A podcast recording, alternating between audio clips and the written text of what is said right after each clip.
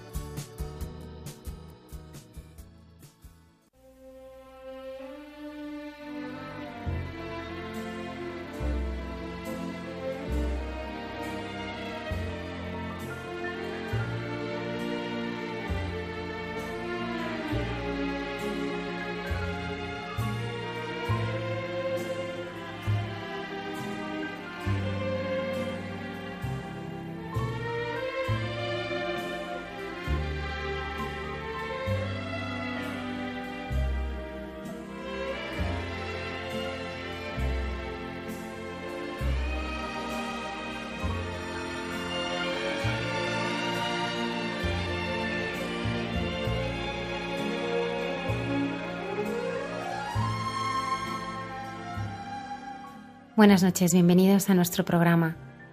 Comenzamos la fiesta de la Asunción de nuestra Madre a los cielos y lo hacemos con el Padre Miguel Márquez, Carmelita Descalzo. Esta noche comparte con nosotros los difíciles momentos que está viviendo con dolor y esperanza por el ingreso repentino de su madre en un hospital. Ella se llama Leo y pedimos a nuestros oyentes oraciones por su pronta recuperación. O me divorcio o me suicido, llegó a pensar Carmen Yagüe, nuestra invitada, en un momento en que el dolor por la situación que estaba viviendo en su familia la cegaban por completo. Ella supo descubrir que Jesucristo le tendía la mano y la guiaba a ella y a su marido para descubrir las maravillas que el Señor podía hacer en su matrimonio. Hoy a sus 37 años y con todos sus hijos, dan testimonio de la grandeza de la vida sencilla, vivida en la fe, y de la enorme felicidad que vive en su matrimonio que Jesucristo ha hecho de nuevo. San Cayetano, patrono de aquellos que están desempleados, es el protagonista de Santos de Andar por Casa con el padre Alberto Rollo. Con Cayetana Jairi Johnson, experta arqueóloga en Tierra Santa, nos adentramos en el episodio de la curación del leproso para comprender mejor lo que hizo Jesús en su tierra. En María, la Madre, vemos realizada la plenitud de vida a la que hemos sido llamados. Al celebrarse la Asunción, en Entre tú y yo, la hermana Carmen y José Manuel dialogan sobre este misterio. Saludamos a Antonio Escribano en el control y a Lola Redondo en las redes sociales. Muchas gracias por acompañarnos. Comenzamos.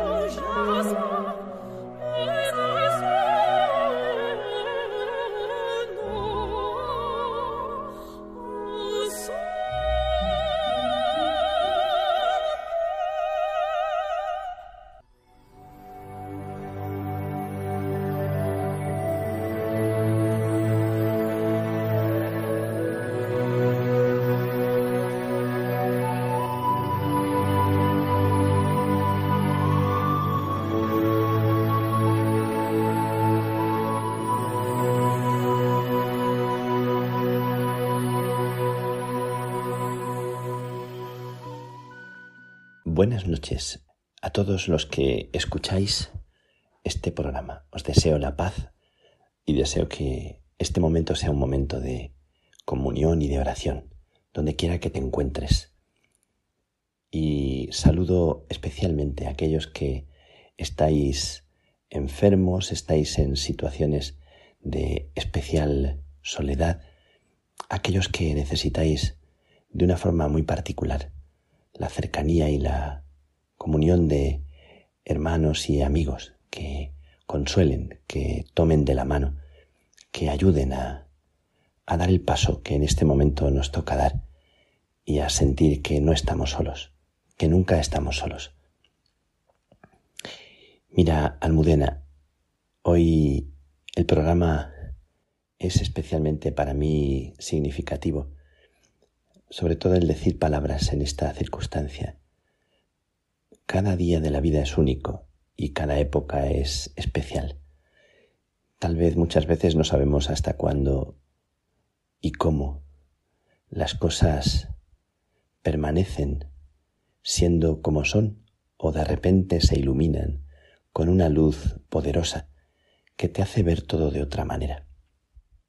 Tantas veces en la vida estamos preocupados, preocupados, agobiados, estamos como atrapados en, en el problema que ahora nos acosa. Decía una novicia, una vez me dijo, no le digas a Dios tengo un gran problema, dile a tu problema, tengo un gran Dios.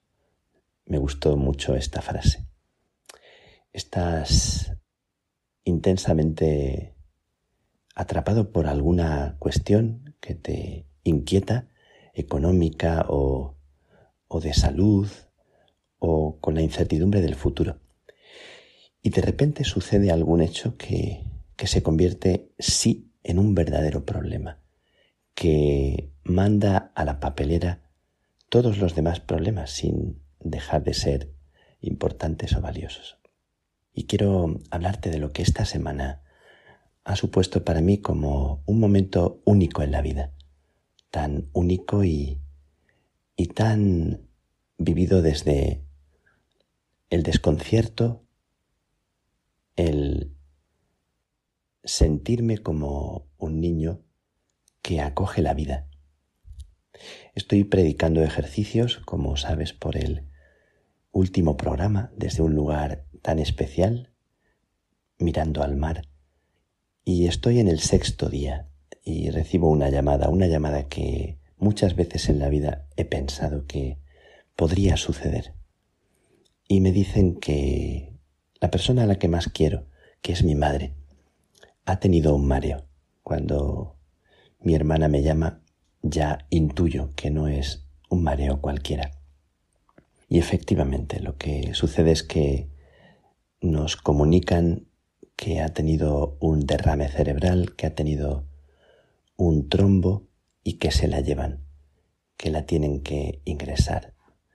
Bueno, pues estamos aquí en eh, Badajoz y no fue posible disolver ese trombo y esperamos lo peor.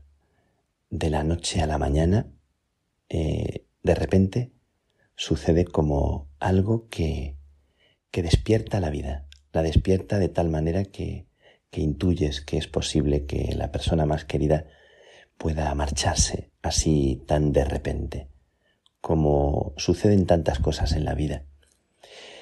Y decía esto porque en los ejercicios estábamos hablando de, de ayudar a vivir a través de los personajes bíblicos y de pasajes de la Sagrada Escritura el momento que vivimos, el momento de incertidumbre, de inseguridad, que nos ayudaran a confiar, que nos dieran la mano. En este momento emprendo un viaje atravesando el mapa, de parte a parte, desde Benicassim, desde la zona de la costa, hasta Badajoz, en la noche. Un viaje único que recordaré siempre porque es un viaje en el que vas por carreteras desconocidas a ver y a tratar de tocar y de besar a la persona que, que te dio la vida. Y vengo, quiero expresar, quiero a ti que me escuchas, expresar el sentimiento del corazón, sin saber si voy a llegar a tiempo de darle un beso. Y pienso para mí, si llego para darle un beso, para sostenerle la mano, para decirle al oído una palabra de aliento, para decirle te quiero, para decirle te queremos y estamos contigo, si acaso me escucha. Me pienso también, si llego, será hermoso llegar y poder abrazarla, pero si no llego, estaré todavía más cerca de ella. Tengo este sentimiento, muy en lo hondo, dentro de el dolor y la inquietud. Y lo tengo como con mucha paz. Hago el viaje pensando en ella y vienen a la mente tantos recuerdos, tantos recuerdos desde siempre, desde pequeñito, porque toda la vida está como vinculada estrechamente, entrañablemente, cordialmente a tu padre y a tu madre. Y voy recordando y sintiendo en ese viaje como una bendición que inunda todo mi ser. Y me nace interiormente un agradecimiento que, consuela dentro de la tristeza y dentro del dolor. Y así realizo mi viaje que, que me lleva cerca de mis hermanos. Nos hemos reunido todos por el cariño, también los nietos. Nos hemos reunido junto a ella eh, para esperar. En esa primera noche, como intuyendo o esperando que podría suceder lo que parecía inminente. Y sin embargo, tantas oraciones de tanta gente. Experimento también la cercanía tan consoladora, tan arropadora de tantas y tantas personas que expresan su cariño, su oración.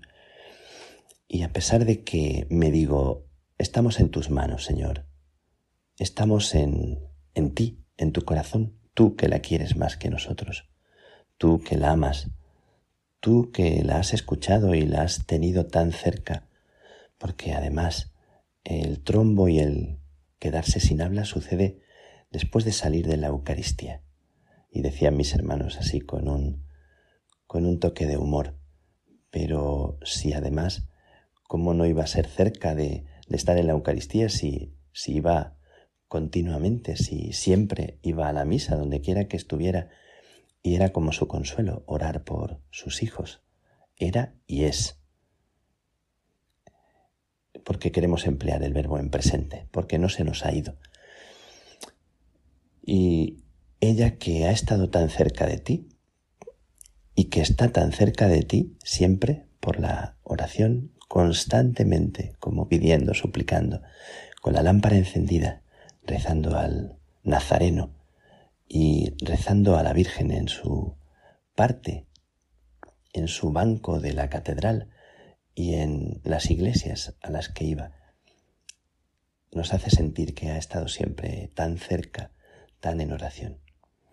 Y ahora estamos en esta situación, en una espera de incertidumbre, de, de alma encogida que, sin embargo, está atenta a que algo pueda suceder Así me encuentro. Y así, a ti que me escuchas, quiero expresarte mi oración en este momento. Sensación tan profunda de, de bendición, de que somos privilegiados en la vida. Y esto quiero, quiero transmitir. En la vida suceden tantas cosas que desconciertan, que duelen, que hieren, que te hacen sentirte tan pequeñito, tantos fallos y errores, decía mi madre siempre, eh, cuántos defectos tenemos, ¿no? Y recordaba cosas que, que tenía que hacer y, y que tenía pendientes y, y sin embargo, cómo se ilumina la vida y cómo lo que sale a luz es que somos seres bendecidos, que somos seres inmensamente afortunados. No podemos imaginar hasta, hasta qué punto. Y esto me queda en el corazón ahora mientras le digo al Señor, Señor, tú que sabes, tú que lo sabes, lo mucho que la queremos, tú que sabes lo mucho que la necesitamos. También, Señor, tú sabes que en nuestro corazón hay un agradecimiento profundo. En tus manos está ahí y claro que esperamos y deseamos y nos abrimos a un milagro, pero nos abrimos sobre todo a otro milagro mucho mayor, que es el milagro de, de la esperanza profunda de que la vida nunca muere cuando ha sido vida, cuando ha sido amor. Y esto me queda en el corazón mientras estoy aquí todavía con mis hermanos, aquí en Badajoz, al amparo de las carmelitas que han sido como ángeles, hermanas, madres, hijas que nos han refugiado y estamos así, visitándola por turnos y dando gracias a Dios. Esto quería transmitir y esto quería compartir con, con vosotros, agradeciendo y, poniendo su vida en, en manos de Dios. Y me llega la noticia ayer del fallecimiento de otra madre. Coinciden, hay días y hay épocas en las que coinciden cosas tan, tan especiales. El fallecimiento de la madre Isabel. La madre Isabel era la mujer fuerte, alegre, simpática, llena de humor, que me recibió cuando yo tenía 15 años en el Carmelo de Plasencia como monaguillo. Fueron varias, la hermana Antonia eh, y varias hermanas, ¿verdad? No voy a mencionar a todas, pero especialmente hermana Antonia y sobre todo la madre Isabel.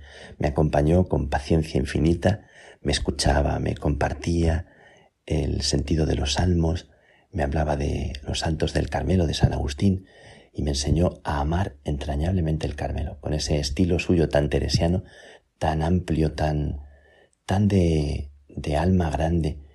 Y al niño, al jovencito, que se sorprendía de una vida nueva y de la alegría de los místicos, le transmitió un amor precioso al Carmelo. Con 91 años falleció anteayer y hoy viernes, aunque es ya la noche del viernes al sábado, la hemos despedido. Y con esta tristeza que te queda cuando las personas se van y con sobre todo la alegría que queda cuando las personas se van para estar más cerca todavía. Ahora siento que me observa, que me mira y que puedo dialogar con ella. Este sentimiento me queda. Con la Madre Isabel, una mujer que entregó la vida 70 años dedicados a, a vivir para el Señor y a vivir para, para dar tanto a los demás. Una persona que se va silenciosamente, que se despide así como quien se va apagando como una velita que se enciende para iluminar el mundo. Como el mundo está lleno de, de personas que son eh, cirios, velas encendidas para dar vida. Quiero expresar aquí, es como un pequeño homenaje también de agradecimiento por la vida de la Madre Isabel. Mi Madre Isabel, me decía ayer la priora, tienes a tu, a tu mamá, a tu mamá de la tierra, de sangre, la tienes así ahora, enfermita y en esa situación, y ahora se te va tu otra madre. Y es verdad, le dije cierto, y me queda agradecimiento por las dos. En esta víspera de la, de la Asunción o ya en la Asunción de María, que es mi otra gran madre. Por eso siento a María, a la Virgen María, a la Virgen del Carmen, a la Virgen de la Asunción, tan en el corazón. Y por eso toda la vida he sentido como una profunda gracia la presencia de María, como tan en el corazón, tan en las entrañas. Siempre que he pronunciado el nombre de María, ha sido con, con tanto gozo, sintiendo tanto la protección de ella ella, María, ha sido siempre para mí una fuente de agua clara, una esperanza de vida, un nacimiento nuevo. Hoy quiero, con todos vosotros, darle gracias de corazón a Dios por mi madre, por mis madres, por aquellas que me siguen engendrando a la vida. Hoy, sintiéndome más pequeño que nunca, doy gracias a Dios con todos vosotros por la vida que se me ha regalado y que nadie podrá quitarme. Hoy quiero estrenar la vida y ponerme en pie. Hoy quiero lanzar un beso al aire que llegue al corazón de cada persona, al corazón de Dios y al corazón tuyo que me estás escuchando, para dar gracias por ti también y para arroparte como si fuera una madre o un padre que te invita a despertar. Me siento bendecido y me siento también como un niño que espera y que aguarda la vida siempre nueva. agradecido. Brindo con todos vosotros por lo mejor que se nos ha regalado en la vida y brindo esperando un milagro, el milagro más oportuno, el que Dios quiera regalar, dando infinitas gracias a Dios por tanto don. Me siento muy afortunado, me siento muy bendecido, también en ti, a ti que te conozco y a ti que no te conozco. Vamos a vivir, vamos a ponernos en pie, vamos a estrenar la vida, vamos a vivirla intensamente como si fuera el último minuto de nuestra vida, para no arrepentirnos de no haber vivido. Y cada beso, cada abrazo y cada palabra, cada conversación con una persona, como si fuera la última, vívela intensamente. Gracias, gracias Dios mío, gracias mamá, gracias a ti. Que Dios te bendiga siempre. Muy unidos, más que nunca.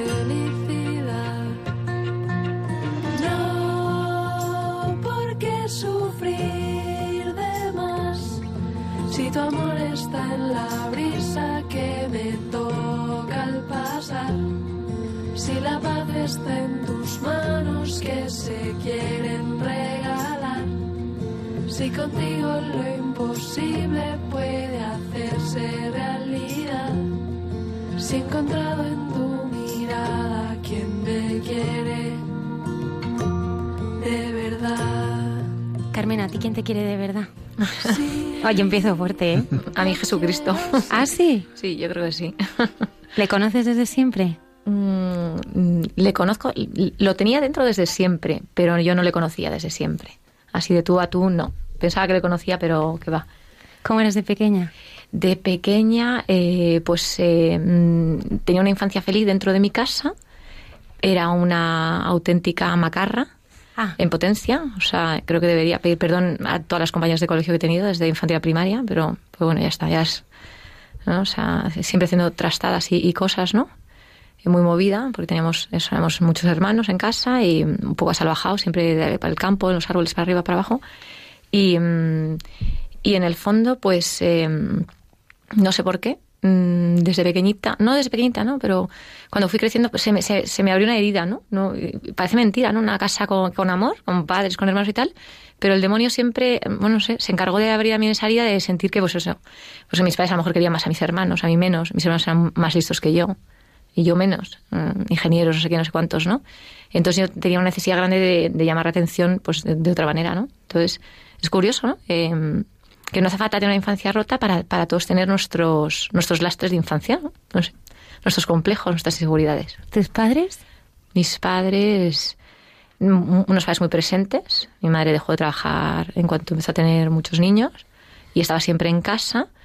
Y, y, bueno, un matrimonio muy, muy, muy unido, o sea, con muchísima comunión los dos, muy diferentes, mm, pero vamos, o sea, siempre ha habido mucha comunión en mi casa y, y siempre con padres muy comunicativos, eh, intentando hablar las cosas. Eh, o sea, la primera, los primeros representantes de Dios en la tierra es lo que yo he sentido, pero a la, vez he sentido que eran falibles, o sea, que no, que no, no.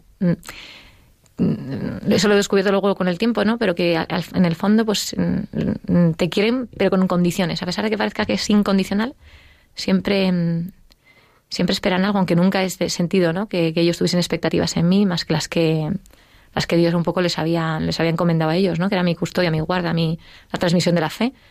Pero, pero en el fondo yo sí que sentía eso, pues, eh, eh, pues que mi madre debió hacer cosas que no hizo, no sé, por ejemplo, eh, no sé, mi madre me da muy, muy pocos besos.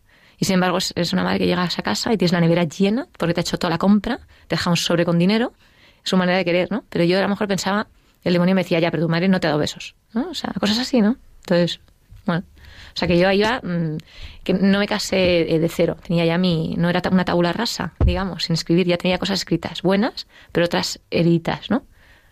En momentos de dificultad que habéis vivido en casa, tu padre siempre ha vivido todo con mucha confianza, ¿no? Sí, sí, sí, sí, con mucha fe. La verdad que yo he visto que había fe en mi casa en momentos de dificultad. Mm, y cuando tuve una hermana que tuvo un accidente de tráfico, le atropelló un coche y mi madre entró en pánico, ¿no? Y mi padre con muchísima paz, ¿no? Fue, bueno, a ver lo que me encuentro. Pues me la encuentro viva, me la encuentro viva, me la encuentro muerta, me la encuentro muerta. Pero con mucha paz, ¿no? Eso sí que nos ha...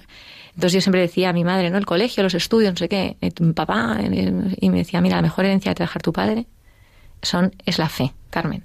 Bueno, papá, y cuando te mueras, ¿qué nos va a tocar? Que somos muchos. La mejor herencia que te va a dejar tu padre es la fe, ¿no? Entonces yo siempre he oído eso, ¿no? Lo que pasa que mm, sí que sentí un momento, bueno, igual que a lo mejor me estoy adelantando. No, sí que sentí que, bueno, pues que hubo un momento en el que, mm, que la fe que te transmiten tus padres la tienes ahí, pero necesitas también eh, emancipar, o sea, tener tu propia, o sea, tu propia experiencia de fe, ¿no? O sea, la transmisión de la fe a los hijos estaba ahí, la habían, esa semilla mis padres ya la habían sembrado, pero yo necesitaba también eh, madurar en la fe yo sola, como adulta, ¿no? Tener mis propias experiencias de alegría y sufrimiento y poner a prueba si esa fe que me habían transmitido yo Em, era pura teoría o la sabía llevar a la práctica, que eso, es lo que me, aconteció cuando me casé. Toda esa teoría ya la llevaba, mi mochila de la fe la llevaba, pero tocaba tirar de ella. ¿Cómo fue, Carmen, tu adolescencia? Mi adolescencia, mm, un poco, pues eso, eh, eh, mm, fue una adolescente, una adolescencia un poco virulenta, muy guerrera, pero muy breve también, ¿eh? A lo que yo veo hoy día como son los adolescentes, la verdad que no quiero decir que firmaría alguien como yo, no. Pero bueno, nada, pues de los 15 a los 17 años muy, muy, muy cañera en casa. Eh, mi madre, pues pobrecita, lo pasó fatal. Eh, yo salía, no, daba explicaciones. Eh, donde iba, lo que pasa que, mm, la verdad que por encima de mi madre pasé, pero por encima de mi padre nunca pasé, ¿no? Porque sabía que ir. No sé si era porque había miedo físico, pero desde luego no. Entonces, bueno, a los 17 años parece que la, la adolescencia ya se relajó. Saqué, o sea, no, nunca hubo Mm, saqué el bachillerato y demás, entonces entré como en un momento como muy plácido en mi casa. De hecho, pedí perdón a mi madre, la pedí perdón por todo lo que le había hecho sufrir en la adolescencia, eh, le había robado dinero, la había, bueno, o sea, como el primer sueldo le compré a mi madre una chaqueta que no podía comprarse porque digo, bueno, si es, que la pobre, la tenía que comprar 10 chaquetas, con todo lo que la he sisado para tabaco, para alcohol, para todo. Y entonces entré como en una época mm, de muchísimo, de estar muy a gusto en mi casa con mis padres, de hablar, de, pues sí, después de adolescencia y guerrera, pues muy a gusto, ¿no? Entonces yo creo que también me casé en esa situación, me casé justo en el, momento más dulce de estar en mi casa, ¿no? Como que me casé y eh, no sé, ¿sabes? Que no es hay gente que se casa porque es que quiero salir de mi casa ya. Ya, porque no aguanto la situación o no estoy bien con mis padres y estaba en, un momento estupendo. Estaba trabajando con mi casa, hacía planes con ellos, estaba a gusto, entonces así un poco ¿Cómo conociste a José? A José le conocí, era mm, amigo de mi hermano del colegio, del mismo grupo, y bueno, pues ellos iban a los viernes, mis padres siempre tenían la casa abierta para todos los amigos, ellos les gustaba que hubiese gente en casa, aunque eso suponía un jaleo, ¿no? Pero preferían ver un poco en qué aguas nos movíamos, ¿no? Y entonces siempre mi hermano organizaba pues unas cervecitas, una timba de cartas con siete, ocho amigos o cinco amigos. Y, yo siempre andaba por ahí con un par de amigas, entonces pues ahí le conocí a José, con 17 años, 18. Le vi pues este chico interesante, tal, que no sé. Em, sí. Qué atento y da igual. Entonces empecé, empecé a hacer, ¿no? Por converger. Ah, mi hace copas hoy, venga, pues yo también. ¿Qué tal el noviazgo? Pues ahí con 17 años lo conocí, no sé qué, salimos un par de meses que me, y me parecía tan serio, ¿no? Yo estaba en COU, ahí saliendo de esa adolescencia virulenta con 17 años, él tenía 21 años, me quería llevar al teatro, eh, eh, y tal, ¿no? O sea, era, pues eso, era una persona que yo pensaba, bueno, en fin, que yo dije, bueno, es que si empezaba a salir con un chico tan en serio con 17 años, esto se acaba. Lo voy a dejar en pupilaje al pobrecito y dije, no, mm, mm, cortamos, ¿no? O sea, como venga, y digo, para, para más adelante. Y al cabo de tres años, cuando yo tenía 20, 20 años, pues José tenía una dieta y me decían mis hermanos, oye, está José, que lleva un año con la nieve súper en serio. Y digo, joder, macho, que este chico se me va a escapar, me cago, me cago en la salada, que este chico se me escapa. Y digo, ¿qué hago? ¿Qué hago? ¿Qué hago? Y, y entonces, bueno, pues ahí tuvimos ahí como un encuentro, nos encontramos José y yo en un bar, tal. Pues estuvimos ahí muy a gusto. Entonces José cortó con la novia, pero a la vez me dijo, mira, Carmen, no voy a volver con mi novia porque tú me has hecho mucho daño, tal, no sé qué. Y, y entonces yo, pues ese año que yo fumaba como un carretero, le dije a Dios, digo, venga, voy a ofrecer lo que más me cuesta, voy a hacer ayuno. Digo, venga, voy a dejar de fumar. Y a ir a misa todos los días, dejé de fumar. Y, le dije, pero yo dejo de fumar si José vuelve conmigo. Y entonces nada, pues eh, José volvió conmigo. Luego le digo a José muchas, le he dicho al pobre, digo, ¿quién me mandó a mí dejar de fumar? ¿Quién me... Con lo bien que estaba yo fumando. Pero la Virgen dijo, bueno, pues iba a misa todos los días. Eh, hice como una prueba física, dije algo, una prueba, ¿sabes? Quitarme yo algo físico que me duela. Y la verdad que, bueno, pues nada, ya volvimos a salir con 20, 21 años que tenía yo y tuvimos eso, pues estuvimos un año y poco saliendo. Nos prometimos antes del año, pues, eh, llevamos menos de un año saliendo y ya nos habíamos prometido. Y al año y medio de haber empezado a salir nos casamos. ¿Qué tal es el matrimonio? ¿Ahora o al principio? Al principio. a ver, bueno, tremendo. O sea, Vamos, yo estoy casada por, por obra del Espíritu Santo. Mi matrimonio es un auténtico milagro. Eh, a ver, para empezar, nuestro noviazgo de base estaba, o sea, yo creo que mal planteado, porque fue un noviazgo de buscarnos, buscar mm, el yo mime conmigo. O sea, mm, eh, no fue un noviazgo cristiano, entonces al final eh, el, el, no ser casto, ya sé que suena muy de. Mm, la gente piensa de, de, de la media, pero al final te resta muchísima libertad para tomar decisiones ¿sabes? Entonces yo todos los amigos que están saliendo digo, mira, sé casto, da igual, o sea, intenta ser casto porque vas a ir con mucha más libertad al matrimonio, que no pasa nada, si hay miles de matrimonios, vamos, el mío por ejemplo, que son tiene familias construidas preciosas, lo que pasa que es verdad que yo pienso que tuvimos un hándicap al casarnos y que nos pasó factura el tipo, el tipo de noviazgo que tuvimos. Entonces, también fue, o sea, un detonante, no, no, fue el detonante de nuestro principio de matrimonio efervescente, pero no ayudó nada, ¿no? Porque muchas veces yo pensaba, digo, es que no he tomado la decisión con libertad, ¿sabes? Yo decía, José, Dios macho, yo me casé contigo porque me había acostado contigo. Porque decía, digo, o sea, yo ya no quería, o sea, era esa la única persona con la que yo había tenido relaciones y no quería mm, que hubiese más. Entonces, no sé, o sea, muchas veces digo, es que no, no, no fui a matrimonio con libertad. Y, y bueno, pues vamos, me alegro muchísimo vamos, de, de, donde estoy ahora, ¿no? Pero, pero es verdad que hubo, pues eso, te falta libertad, eh, la relación con el otro se, se contamina, eh, ya no quieres su bien, sino quieres el tuyo. Entonces es un poco, eh, para empezar, es decirte eso, ¿no? Que el matrimonio empezó así, ¿no? Y, y, y el matrimonio, pues, eh, la verdad que fue nada más casarnos, volver de viaje, digo, a mí me han cambiado el chico. Sea, ¿qué es esto? O sea, me lo han cambiado. Mucha gente me dice, no, no, es que claro, os casasteis muy pronto y tuvisteis poco tiempo de noviazgo. Mira, da igual, porque hay gente que está como ocho años de noviazgo y de repente se casan y a los seis meses están separados. O sea, que no es garantía la cantidad de años de noviazgo, sino la calidad, tener un noviazgo cristiano. ¿no? Y, entonces eso me decía mucha gente y no, yo no caigo en eso. No es verdad que fuese porque nos casásemos jóvenes, no es verdad que fuese porque tuviésemos un noviazgo corto, ni es verdad que fuese por, no, fue porque pues muchas circunstancias, ¿no? Entonces yo cuando volvimos de viaje de novios, a los 15 días, me han cambiado el chico. O sea, de una han cambiado. Recuerdo que amueblamos la casa así de pese corriendo, con muebles que nos habían prestado, no sé qué. Yo ni le consulté a José, porque digo, estas cosas entiendo yo que la lleva la mujer, ¿no? Qué cómodo es, ¿no? Que te lo den todo hecho. Y me acuerdo que una amiga de mi madre nos regaló un mueble tremendo, que lo llama José el Mamotreto, lo encontró en la puerta y fue llegar de viaje de novios, dijo, eso y me dijo mi marido, eso tiene que salir de casa mañana. Yo, pero bueno, es que no sé qué, es que estamos en un duro, pues ¿qué más da si para meter la vajilla? Eso de mamotreto aquí en mi casa, porque lo han decidido tus padres, lo han decidido tú, no sé qué. Y ya, la crisis del mamotreto, yo me acuerdo, ya, bronca. Y estuvimos como una semana sin hablarnos con el mueble. Y digo, bueno, en fin. Lo tiré luego como seis años después ahí con un gusto porque es que pesaba un montón. Pero bueno, que empezamos y el principio fue horroroso, horroroso. Además yo trabajaba en un colegio evangélico, protestante, que, que eh, pero eh, descubrí gente muy, muy muy, muy rica, ¿no? Pero también gente muy hostil con la Iglesia Católica, ¿no? Entonces, claro, todo el mundo, eh, ¿qué tal el matrimonio? ¿Se qué por la Iglesia Católica? Entonces yo digo, yo tengo que decir que fenomenal porque encima se cargan de argumentos contra los católicos. Pero estaba pasando fatal, o sea, mi casa, los primeros meses... Eh, me encontré, pues digo, con otra persona diferente a la que a la que yo pensaba que la que me había casado, no todo lo discutía, todo lo rebatía. Yo creo que entramos como en un en un, en un, en un conflicto de poder, ¿no? A ver quién puede más, ¿no? En, yo creo que él, José tenía la sensación, o yo, de que si, mm, era, si la doy la mano me coge el codo. Entonces tengo que marcar mi terreno, o sea, desde el principio para que esta mujer no, ¿sabes? no, me, no me coma. Entonces, pero ya era como una lucha, una lucha de poder absurda, ¿no? Y entonces, pues todo que no, todo pegas a no. Digo, pero si este noviazgo me decía que sí. Yo recuerdo estar en Zaragoza, cuando salíamos José y yo con amigas, que fui a pasar ahí un día a Zaragoza, y José, venir de Madrid a Zaragoza, o sea, hacerse tres, tres horas, darme un beso, tomarse una Coca-Cola y irse a Madrid.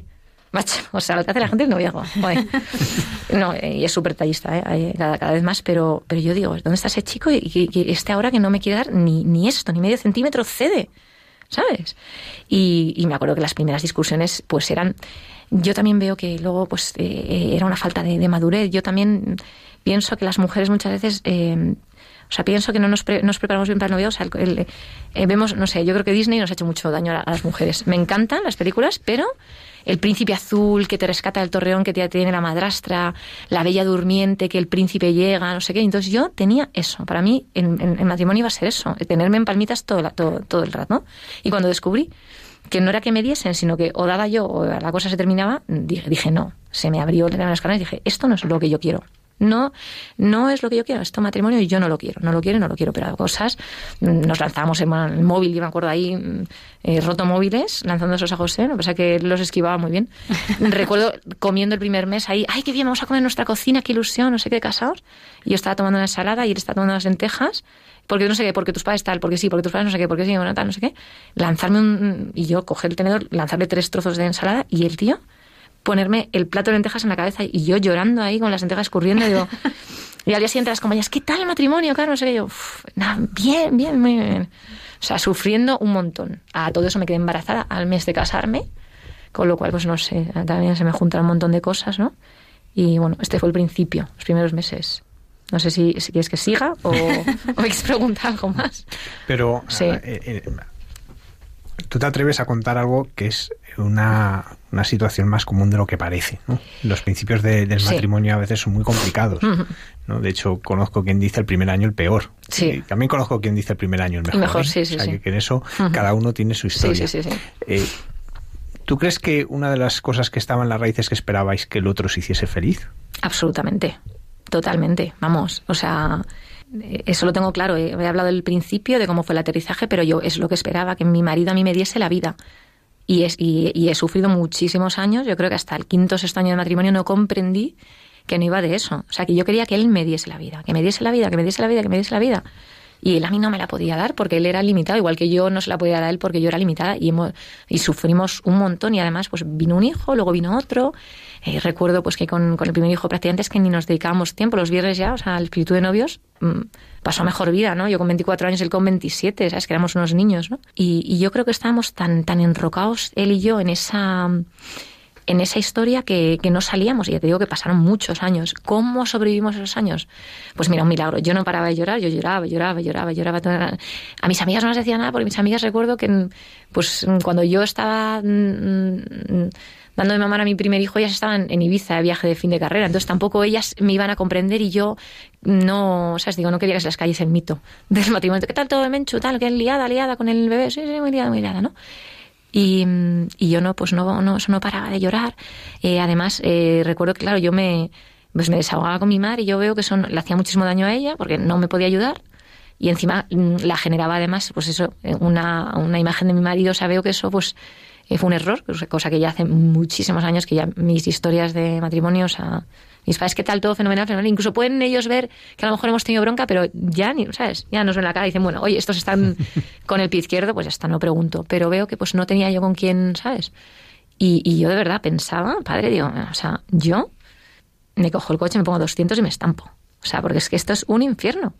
O sea, no lo soporto. Bueno, de ir en la castellana, me acuerdo en coche, el primer año de casados o el segundo, estaba yo embarazada el segundo, y bum, bum, bum, bronca, porque tú, porque no sé qué, eran como irracionales. Mm, y ya insultos verbales, ¿eh? Porque tú, o sea, mm, insultos verbales fuertes de los dos, del uno al otro, ¿no? O sea, faltas de respeto fuertes. Porque tú eres esto, porque tú nosotros. Y recuerdo perfectamente en castellana ir con esa bronca, brum, el coche en plena efervescencia, y en plena castellana yo abrir la puerta del coche y un coche, bum, va a arrancarla. ¿Sabes? O sea, recuerdo perfectamente esa bronca que tuvimos ahí, nos arrancó la puerta un coche que la dejó como un acordeón porque yo la abrí, en, pues no sé qué, pues me bajo, me bajo, ahí en plenos los ministerios y claro, un coche pasa a la derecha, la arrancó. Y recuerdo el pobre hombre que nos vio, vio el percal, dijo, los seguros están para esto, no os preocupéis. Hasta luego. Este es mi número, adiós. Porque dijo, estos están, de broncón, de estos, y se fue, ¿no? Y sufrimos, vamos, ya te digo, fueron unos años de muchísimo sufrimiento, de, de, de yo de verdad, digo, o me suicido, o sea, me cojo un coche y me pongo a 200, o le mato, no, porque voy a la cárcel y tengo dos niños. ¿O qué hago? Mm, ¿Me divorcio? Mira, que por supuesto digo, me divorcio. Y yo, fíjate, el tema del divorcio, o sea, para mí, a mí me salvó, de verdad, me salvó que fuese un matrimonio eh, cristiano. Si me hubiese casado por lo civil, me hubiese separado. Yo, fíjate, a mí me daba igual echar a perder el matrimonio por, lo que, por mis hijos. Eso me daba igual. Por mis padres, lo que pensasen brutal. Lo que pasa que era una alianza que yo había hecho con Dios y no quería defraudar a Dios. Ahí había una tercera persona implicada, que era con la que yo me había comprometido con Jesucristo. Y claro, yo no me atrevía a, mm, no sé, o sea, era para mí, yo creo que ese, ese vínculo con Jesucristo me hizo, pues, mm, pues como quien se pone un paraguas, bueno, a poner el paraguas, a ver cuándo deja de llover. O sea, no, no se me ocurría ninguna otra estrategia, sino aguantar el, el tipo. Mm, es verdad que a la vez había muchísima gente rezando por nosotros en la parroquia, yo lo decía, o sea, rezar por mí, rezar por mí porque estamos fatal, no sé qué, rezar, rezar, rezar. O sea, que me imagino que no, no, no fue todo porque sí, sino aguanté el chaparrón con ayuda mm, de la oración y demás, pero, pero recuerdo que, que, fue así. Sí, sí, que, fue así, no sé, me, recuerdo un, sacerdote que, José Pedro Manglano, que habla del matrimonio, qué diferencia entre el matrimonio civil y el matrimonio eh, cristiano, o sea, católico, ¿no? Que yo respeto, vamos, mi mejor amiga no, está ni siquiera casada por lo civil. Y yo le insisto, venga, Lu, cásate, cásate, ¿no? Soy la, soy la madrina de su hijo. O sea que, fíjate, yo no pienso que nada sea, una cosa no sea mejor que otra.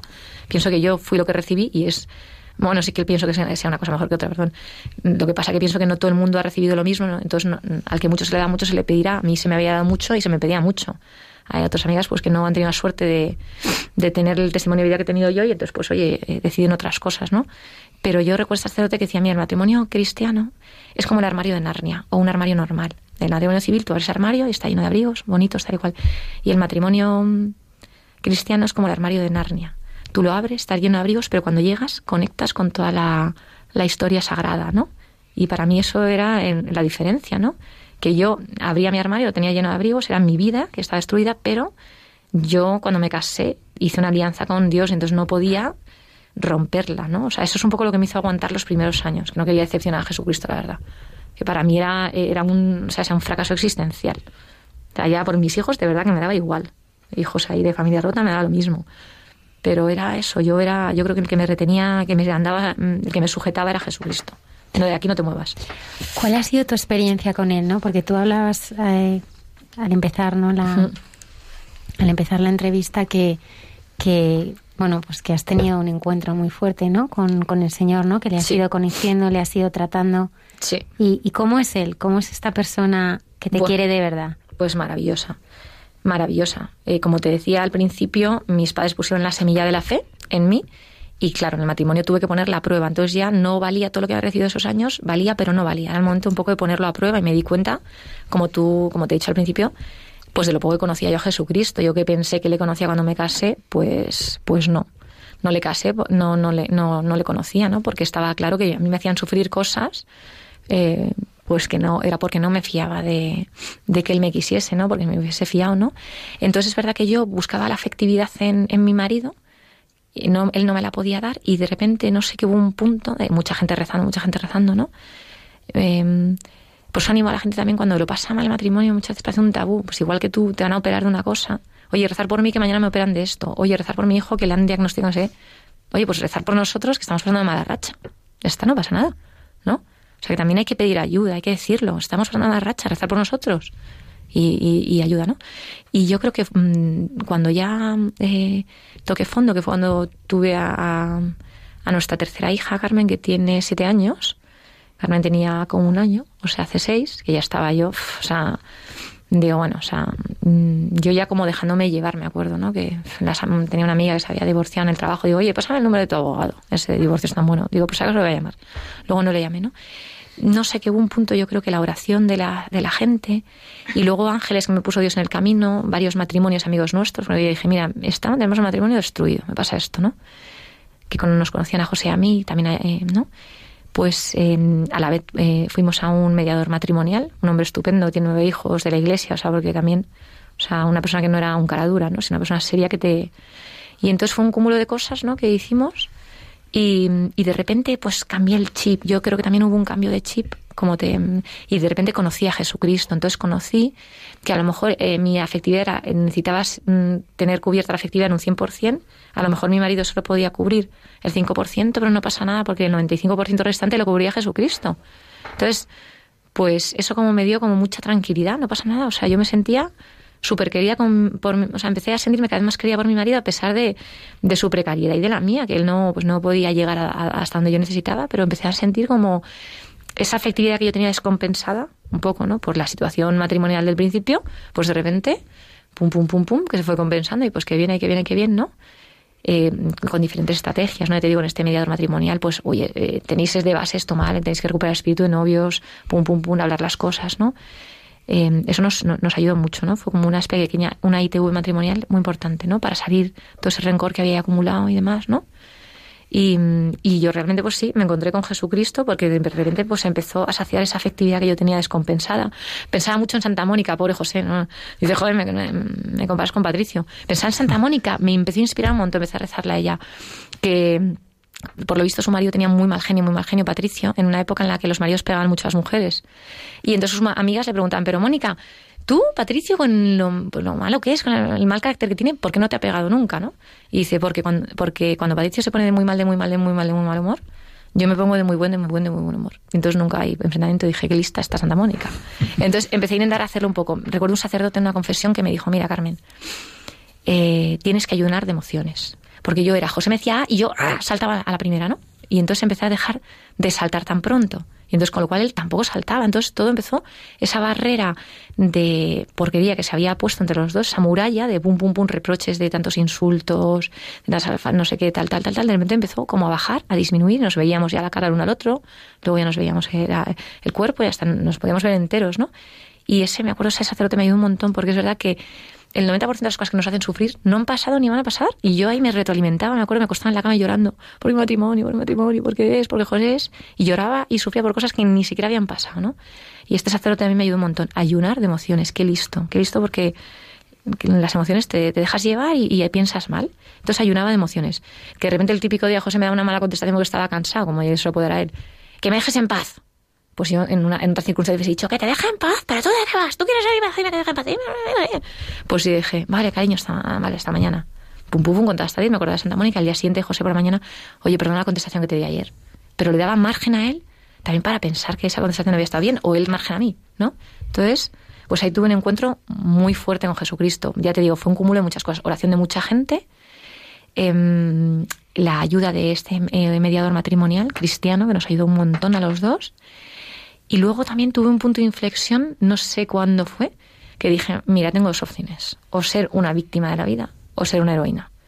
Y ser una víctima es un rollo, porque, todo, ¿sabes? O sea, sí, o sea, sufro un montón, no sé qué, por el mismo precio, o sea, algo dije, joder, por el mismo precio puedo tener un matrimonio feliz y una familia feliz en la que los hijos crezcan felices o tener un matrimonio destruido si es que me va a costar el mismo esfuerzo, no sé, o sea, ese, ese racionamiento no llega Mm, como la nada de repente, o sea, es el fruto como de, pues eso, de la oración, de la conversión, del encuentro, ya te digo, eh, tuvimos un encuentro con dos matrimonios estupendos, eh, también pues que habían pasado muchas dificultades matrimoniales y ahí estaban, siguen tirando, mira, nosotros hemos pasado esto, esto, esto, esto, y aquí seguimos, es que es normal, es que... Y, y eso pues también me ayudó a encontrar con Jesucristo. Así fue. ¿Por qué no buscasteis antes ayuda? Ah, pues, pues pues porque yo creo que teníamos ahí un cierto bloqueo, la buscamos cuando ya estamos, pero vamos, al, ras de, separarnos, ¿no? Y, y, porque, no lo sé, fíjate, yo creo que el que... Eh, mm, no, mm, pues no, nos, no pensábamos que necesitásemos ayuda eh, bueno, no, sí, claro que lo pensábamos, pero no sabíamos cómo empezar. Eh, también reconocer que tienes ayuda parece que es un fracaso.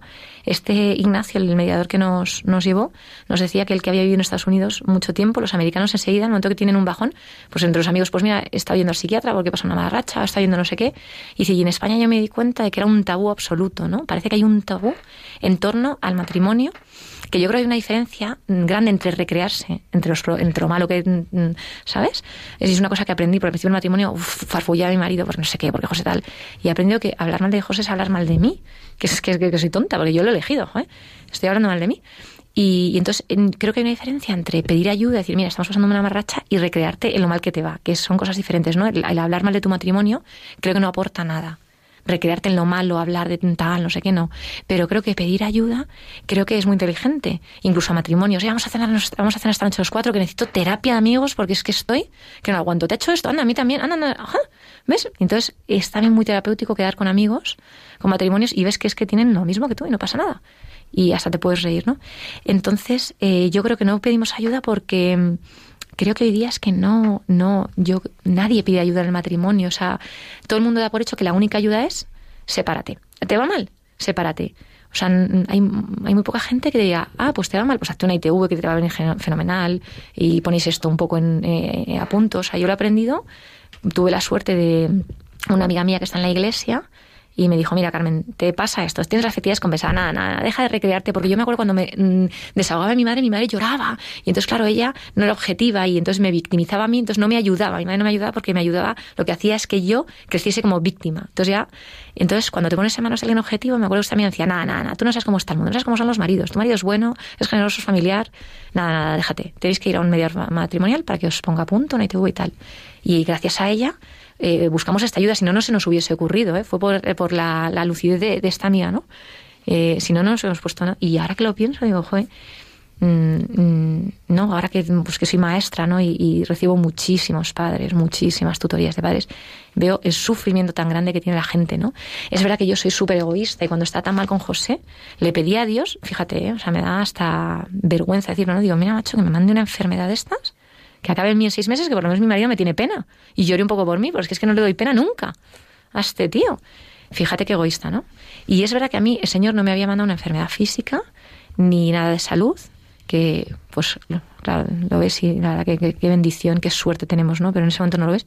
Pero me había mandado una enfermedad del alma, la enfermedad que tiene esta sociedad, ¿no?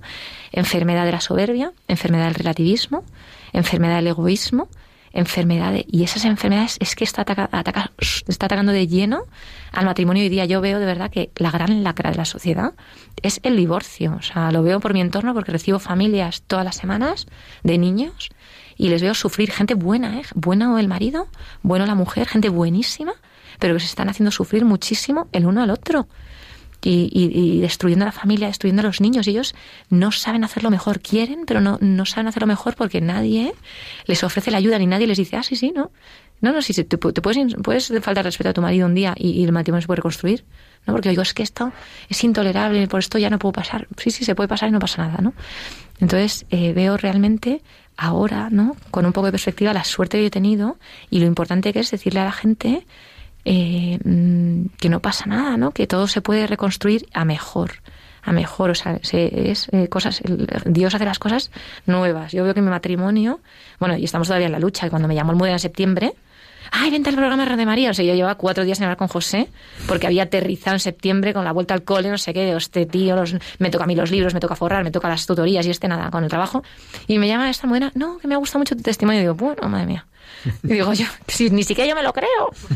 Entonces, bueno, que, decir, eh, el, cristiano y el matrimonio es vivir en, en, lucha, ¿no? En tensión, pero de la buena, ¿no? Para, para no relajarte nunca. O sea, yo no pongo la mano al fuego por mí a día de hoy, de porque hay que luchar para que, pues eso, para no volver a caer en los mismos errores, no sé qué tal.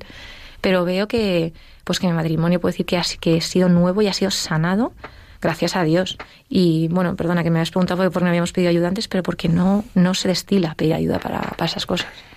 Vosotros camináis en el camino nacatecumenal. ¿Qué, ¿Qué os ha aportado esta experiencia de, vivir la fe en comunidad? Bueno, en el camino camino yo, José no camina.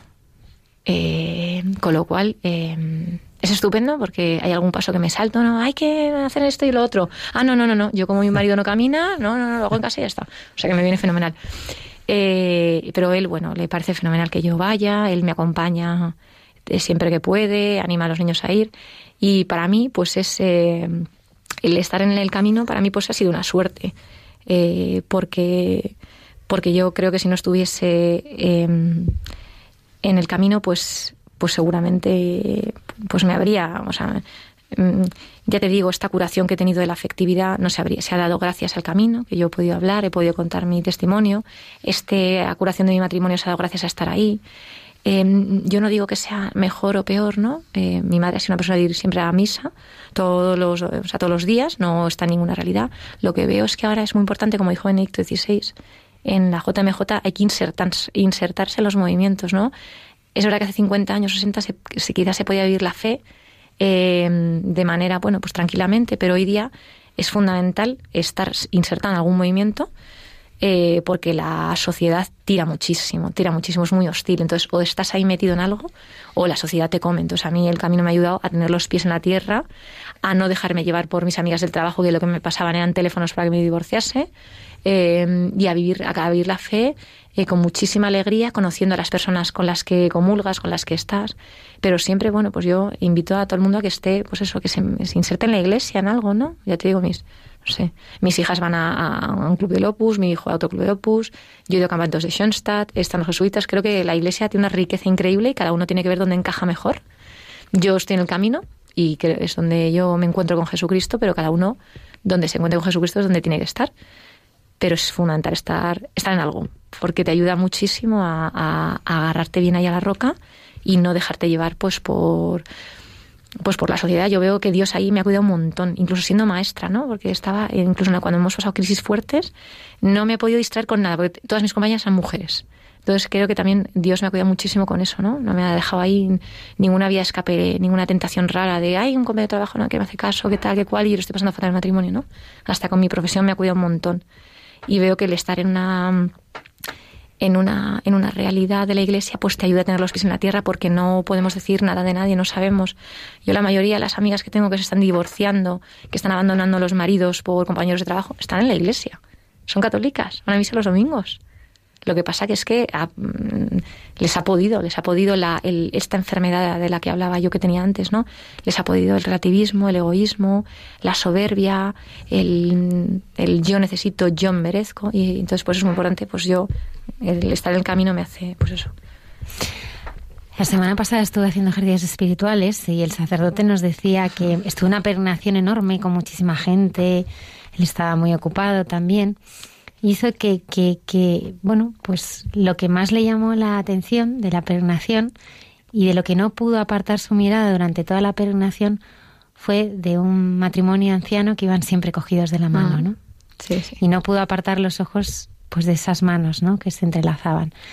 Hablabas también de, bueno, pues del engaño que estamos viviendo en la sociedad, ¿no? De esos relaciones de Walt Disney, ¿no? Que no que no existen, ¿no? Y a mí me gustaría esta noche a través tuyo pues desenmascarar, ¿no?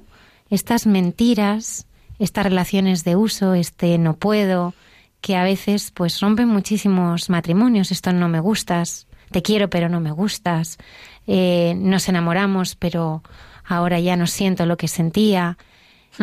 ¿Cuáles son los peligros y las amenazas que ves que están amenazando al matrimonio de hoy? Seguro que muchos de nosotros todos conocemos pues a matrimonios que, que están rotos, ¿no? Porque se han dejado engañar. Sí, sí, sí.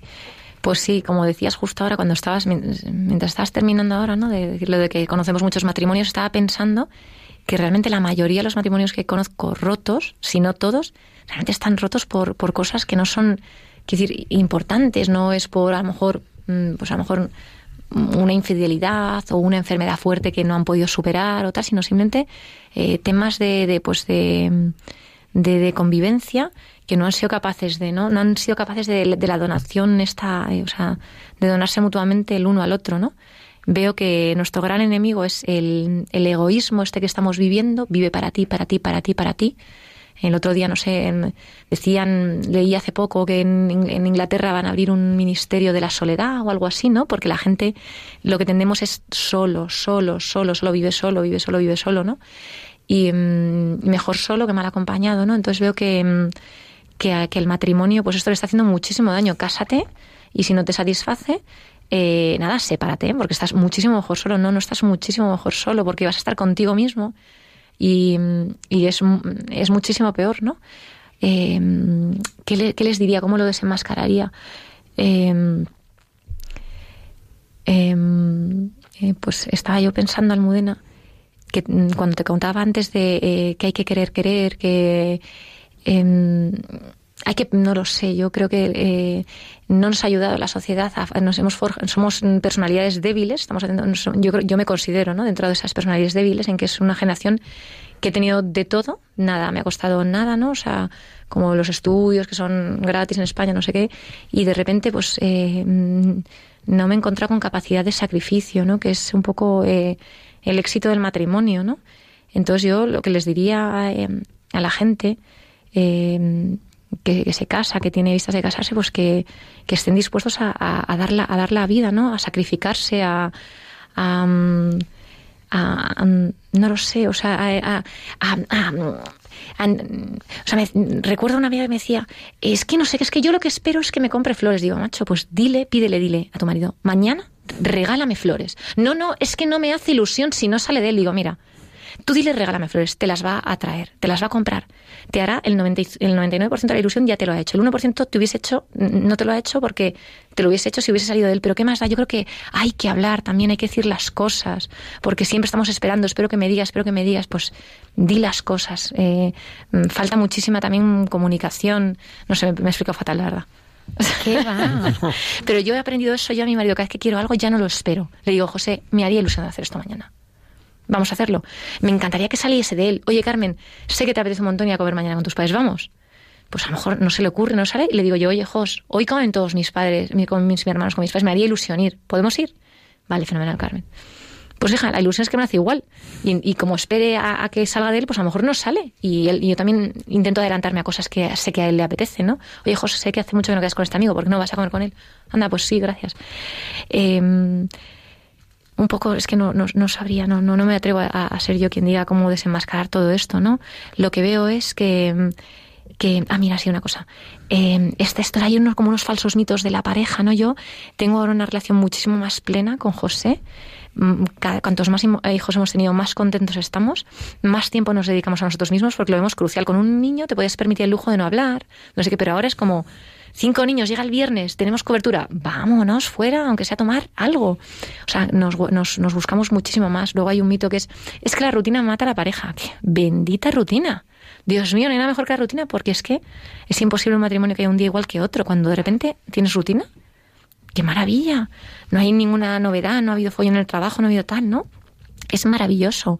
Eh, eh, la pasión es el doble de buena. Cuando tú hablas de estos ancianos, eh, que se dan la mano, súper bonito. Yo me siento muchísimo más atraída ahora por mi marido que cuando tenía 23 años, que supone que ahí hay la pasión, que más físicamente como que estás más lozano, eres más guapo, eh, no sé qué, ¿no? Y que va, o sea, me, encuentro muchísimo mejor ahora con José en el tema físico, eh, queriéndonos muchísimo más, tocándonos muchísimo más, dándonos la mano muchísimo más, acariciándonos muchísimo más. Eh, eh, con las relaciones conyugales muchísimo más plenas, eh, como estás más contento, mm, mm, sé, más regulares, no sé, o sea, como mucho más pleno. O sea, no me puedo creer que tenga más plenitud una pareja de 20 años, que son de estos de usar y tirar, ¿no? De, mm, ¿sabes? O sea, y además, eh,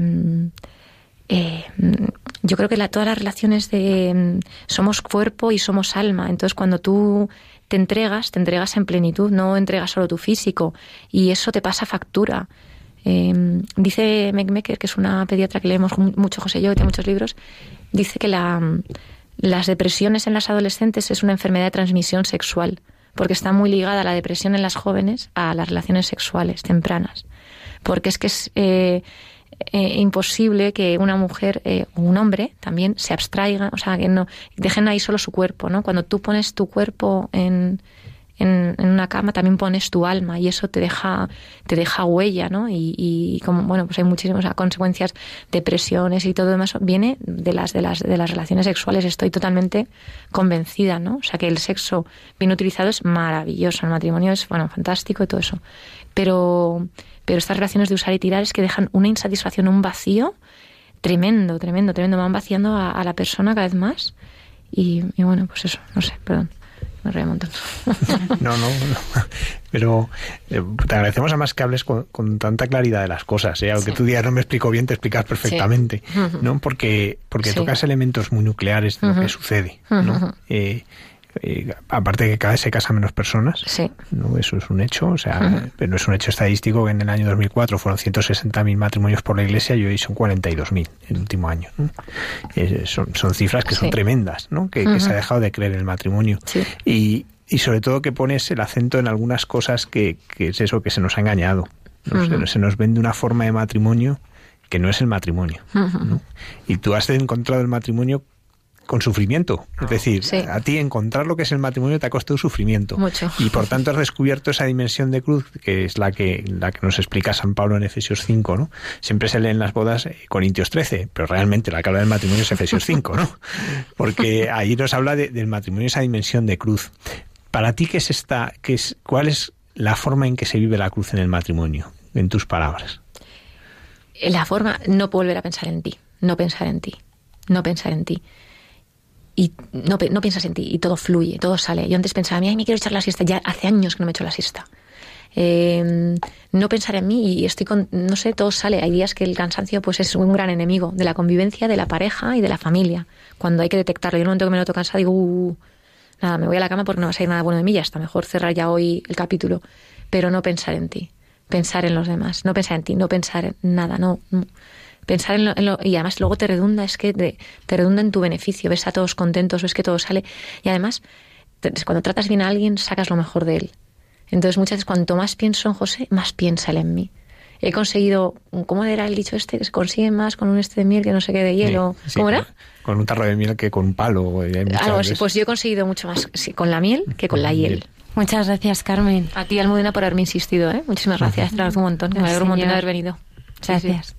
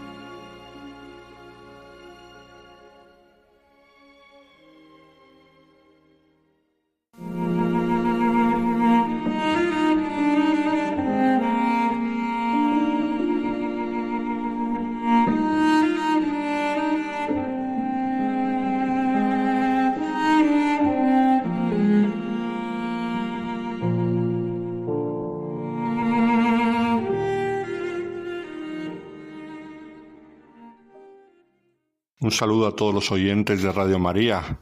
El mes de agosto les trae a los madrileños cada año un buen número de fiestas populares, fiestas dedicadas a santos a los cuales les han tenido siempre devoción en la capital española. Empiezan con las fiestas de San Lorenzo, después pasan por las de San Cayetano, por último las de la Paloma y alguna fiesta más, por ejemplo la de San Roque, que también se celebra en este mes de agosto pero las verbenas fundamentales de toda la vida han sido esas, las de San Cayetano, San Lorenzo y la Virgen de la Paloma. Este año, por las circunstancias especiales que estamos teniendo, pues no va a haber verbenas. Lo que sí esperemos que haya en todas estas fiestas es la devoción de muchos madrileños hacia los santos y hacia la Madre de Dios. Pues precisamente una de estas fiestas populares madrileñas nos trae la figura de San Cayetano, un santo que no tiene nada que ver con Madrid, todo hay que decirlo, sino es por tener una iglesia dedicada a él en el centro de Madrid, que durante tiempo fue llevado por aquellos que él fundó, que son los teatinos. Hoy en día es una iglesia de la diócesis, pero deja la memoria en el centro histórico de la capital de San Cayetano de Tien o San Gaetano de Tien, como se le conoce en Italia. ¿Quién era este santo que, sin esperárselo él ni tener nada que ver en el asunto, se hizo con el tiempo tan popular en Madrid? pues era un santo que es llamado el santo de la providencia y es el patrono de los desempleados, que por cierto su patronazgo es muy importante en los tiempos en los que estamos viviendo, siempre por supuesto, pero quizá hoy en día más todavía, patrono de los desempleados, luego veremos el porqué, y su fiesta se celebra el 7 de agosto. Era un santo mm, aristocrático, de una familia noble, de Vicenza. Vicenza es una ciudad en el norte de Italia, en la región del Véneto, por lo tanto muy cerca de Venecia, que también tiene bastante que ver en la vida de San Cayetano. Y allí nació en 1480. Le impusieron el nombre de Cayetano en honor de un tío suyo canónigo y profesor en la Universidad de Padua, que había fallecido y que era originario de Gaeta, Gaeta es un pueblo grande, una ciudad pequeñita en el sur de Italia, muy lejos, en el otro extremo del país, en el mar bellísimo y además en la otra costa, porque uno está en la costa del Adriático y la otra está en la costa del Tirreno. Pues Gaeta, de una belleza grandísima, hace que muchos se llamen Gaetano. Es un nombre muy normal. En España el nombre de Cayetano hoy en día ya no es tan normal, pero Gaetano sí es muy normal en italiano y precisamente tiene su origen en esta ciudad pequeña, Gaeta. Cayetano era hijo del conde Gaspar de Tien eh, y de María di Porto, que era, como decimos, una familia noble. Y como familia noble, pues tuvo una educación exquisita el santo mm, seguiría los pasos de su tío, del cual había recibido su nombre, estudiando derecho. El otro había sido profesor de Derecho en la Universidad de Padua. Cayetano nunca llegó a ser profesor, pero sí que fue un gran canonista y le sirvió mucho en momentos difíciles de la Iglesia. Cuando su padre murió en Beletri, hallándose en tiempos de guerra, seguramente a causa de la malaria, que eso es de lo que murió, que era algo muy normal en aquella época, las famosas pandemias del siglo XVI en Italia, pero además mm, con ocasión de la guerra, pero todavía. Y mm, a la muerte del padre, Cayetano tenía solamente dos años. La madre, que era una mujer de profunda piedad, era terciaria dominica, fue un auténtico ejemplo de piedad para él y para sus dos hermanos, que crecieron en un ambiente pues profundamente eh, de fe y de espiritualidad. Como hemos dicho, con el padre fallecido y él muy pequeño. Ya mm, después de dejar el ambiente familiar, al trasladarse a la Universidad de Padua para estudiar, ya tenía el hábito de ejercitarse en la oración. Era un hombre que había heredado de su madre la piedad sincera y sólida. Era muy inteligente y leemos que en 1504 obtuvo el doble doctorado en Derecho Civil y Canónico, lo que se llamaba el doctorado in utroque iure, que todavía en alguna universidad de Roma se puede estudiar. Es un doctorado que ya casi no existe, pero en aquella época era muy normal. Sus breves estancias en las posesiones de su familia dieron sus frutos porque cuando estaba de vacaciones en los terrenos de la familia, pues él aprovechaba a instruir espiritualmente a los campesinos, incluso erigió junto a mm, el terreno de un hermano suyo una capilla dedicada a Santa María Magdalena, a la cual le tuvo mucha devoción. Su madre deseaba que tuviera cierta relevancia entre los suyos y la vida social, como había tenido su padre y como había tenido su tío, porque veía que era un hombre de gran valía. Pero el joven Cayetano se limitó a ayudarles sin tomar sobre sus hombros otra carga, porque él iba buscando algo más. De hecho, Vicenza se le quedaba pequeño. Entonces, eh, después de haber estado en Vicenza ejercitando algunos cargos en la vida pública, después decidió partir en 1506 a Roma, donde tenía ilusión de ser alguien, hacer carrera y llegar, como después llegó, a un puesto importante que era el de ser protonotario apostólico. Protonotario apostólico eh, hoy en día es un tipo de monseñor y es solamente una cosa sobre todo honorífica. Pero en aquella época protonotario apostólico eran los notarios de la Santa Sede, los que tenían que certificar la validez de todos los documentos. Entonces era un puesto bastante importante en el Vaticano. Y lo consiguió a través de amistades, a través de demostrar lo que valía con los contactos que su familia le permitían, consiguió que el Papa Julio II lo nombrase protonotario apostólico, sin pensar en un primer momento en el sacerdocio. Eran tiempos difíciles, Roma no era el mejor lugar del mundo. De hecho, por las fechas nos vamos dando cuenta que ya nos vamos acercando a la reforma protestante. Pocos años después morirá el Papa Julio II en 1513 y ya estamos eh, pues prácticamente a las puertas de la rebelión de Lutero. Pero esa rebelión, que sin duda fue una desobediencia a la Iglesia, tenía sus ciertas motivaciones y una de ellas era los escándalos de la curia, la vida poco edificante de muchos curiales y también de muchos papas. Entre ellos no fue especialmente ejemplar la vida del Papa Julio II. Entonces en este caldo de cultivo, él va madurando una vocación diferente, la vocación sacerdotal, que pondrá en acto más tarde, pero en su corazón ya poco a poco empieza a madurarla, como cuentan sus biógrafos. Mientras tanto, en el año 1516 funda el Oratorio del Amor Divino, que era una especie de asociación de presbíteros y laicos. Estos oratorios eran muy normales. Años después, San Felipe Neri fundará el oratorio, el que conocemos como oratorio de San Felipe Neri. Estos oratorios eran mm, grupos de laicos y sacerdotes que se reunían para eh, hacer oración, para hablar de cosas piadosas, también cosas culturales, cosas musicales. De aquí viene, por influencia de San Felipe Neri, lo que conocemos como el género musical del oratorio, que combina canto con textos recitativos bíblicos.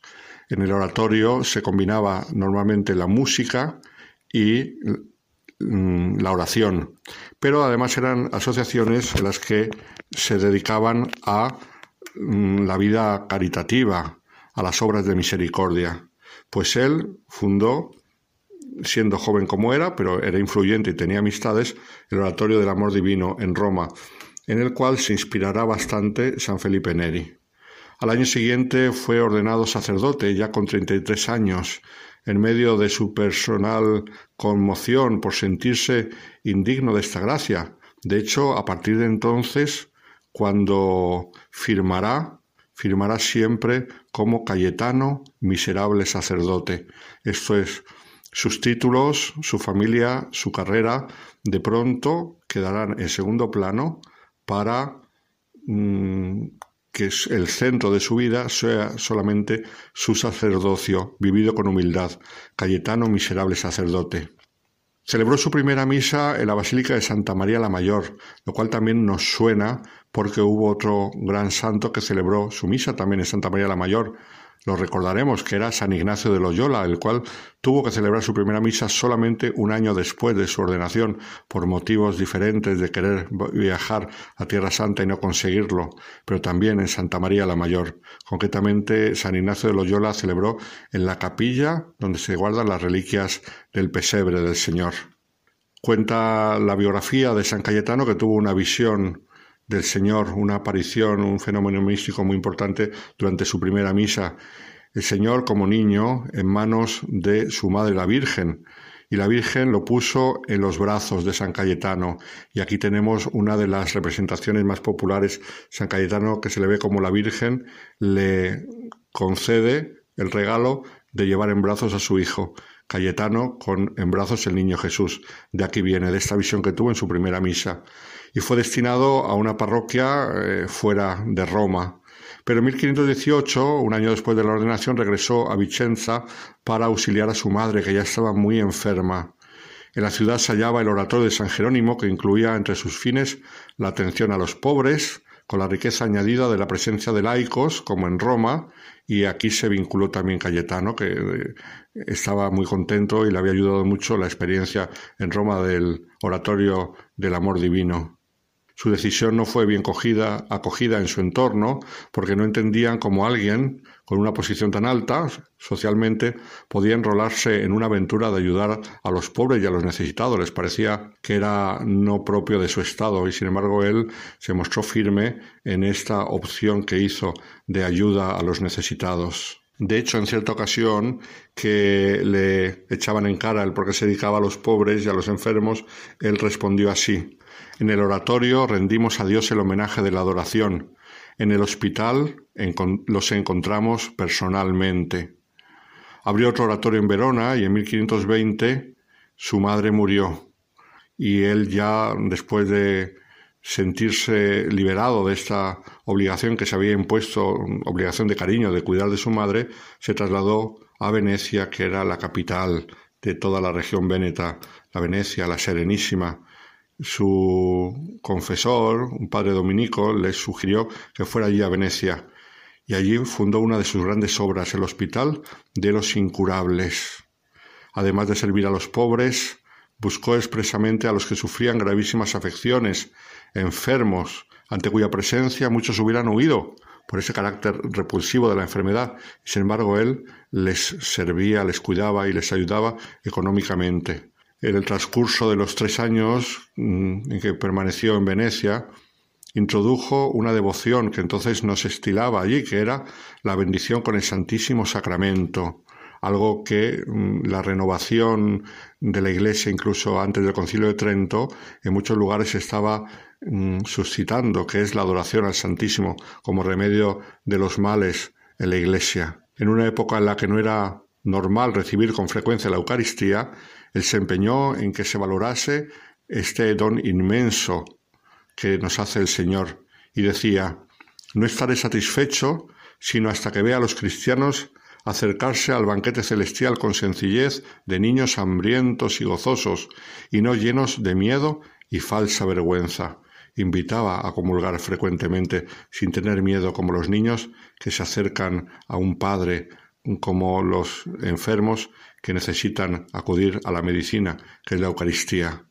Y entonces, estando en Venecia, eh, su corazón sintió que tenía que hacer algo más, que tenía que ayudar a los sacerdotes. Y esto se concretó con la fundación de una sociedad de sacerdotes de vida regular, esto es, con votos. Le pidió al Señor que le concediese la gracia de hallar tres o cuatro personas dispuestas a vivir la radicalidad evangélica para introducir la reforma que precisaba la Iglesia en esos momentos y que tantas voces pedían, porque la reforma no fue algo que se le ocurrió así de buenas a Lutero, sino que era una voz incesante, un clamor que pedía la reforma de costumbres en la Iglesia, empezando por la jerarquía para llegar a ser el pueblo de Dios. Y el Señor le concedió la respuesta a sus oraciones y le envió hermanos, le envió a Bonifacio da Colle, a Pablo Consigliere y sobre todo a Carlo Carafa, que luego llegó a ser cardenal e incluso llegó a ser papa, el papa Pablo IV fueron los primeros integrantes de esa fundación, los clérigos que conocemos como teatinos por el apellido de San Cayetano de Tien, de ahí viene el nombre popular de teatinos. Fue aprobada esta nueva sociedad por el Papa Clemente VII en 1524 y precisamente Carafa fue su primer general. Llegó así el famoso saqueo de Roma en 1527.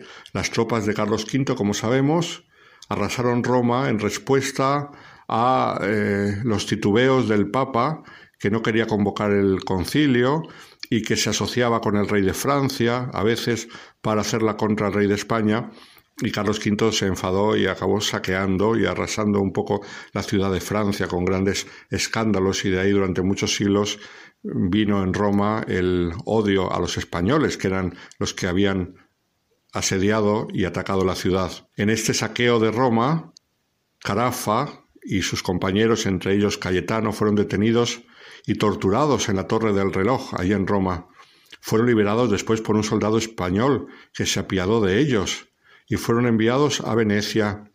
En 1530 Cayetano fue elegido general porque Carafa estaba haciendo una gran carrera eclesiástica y ya no pudo seguir siendo general de la joven congregación, hasta que tres años después fue enviado a Verona, donde sufrió la oposición de gran parte del clero y fieles, porque venía con ánimo de reforma, de costumbres, y bueno, pues entonces había mucha gente en Verona que no eran capaces de aguantar tanta eh, estrictez, tanto rigor en la reforma. De allí se trasladó al otro extremo de Italia, a Nápoles, en 1533. Fundó una casa muy importante en Nápoles, donde hoy en día está enterrado en la iglesia de los Teatinos de Nápoles. En Nápoles volvió a destacar mucho por su caridad, su fervor, su ardor apostólico, su devoción a la Virgen María, que fueron siempre característicos de su espiritualidad y sobre todo por la ayuda a los pobres. En Nápoles fundó varios montes de piedad, estos bancos para ayudar a los pobres, a los que se habían quedado sin trabajo, de ahí viene lo de patrón de los desempleados, y también en, Nápoles, que era una ciudad muy pobre, fundó hospicios y abrió hospitales. Hizo una labor maravillosa. Murió allí mismo en Nápoles, como he dicho, el 7 de agosto de 1547 y fue enterrado en la ciudad mm, que vio sus últimos años en la que tanto bien hizo y la ciudad que tanto le quiere y que tiene como gran tesoro el tener allí, en una de sus iglesias, los restos de San Cayetano. El Papa Urbano VIII lo beatificó el 8 de octubre de 1629 y años después fue canonizado el 12 de abril de 1671. Cayetano, un santo que a nosotros nos puede resultar un poco lejano, aunque su fiesta la tenemos aquí al lado, en Madrid, y sin embargo es un gran modelo de sacerdote, sacerdote que tuvo de todo, dinero, estudios, fama, pero que todo lo dejó en segundo plano por cuidar a los pobres y necesitados. Y nos dio un ejemplo, fue lo que hoy en día el Papa habla de sacerdotes con olor de oveja en una iglesia en salida. Todo eso ya lo vivió Cayetano de Tiene hace muchos siglos. Salió de sus lujos, de sus comodidades y de su carrera eclesiástica para dedicarse a los más necesitados. Muy buenas noches a todos los oyentes de Radio María.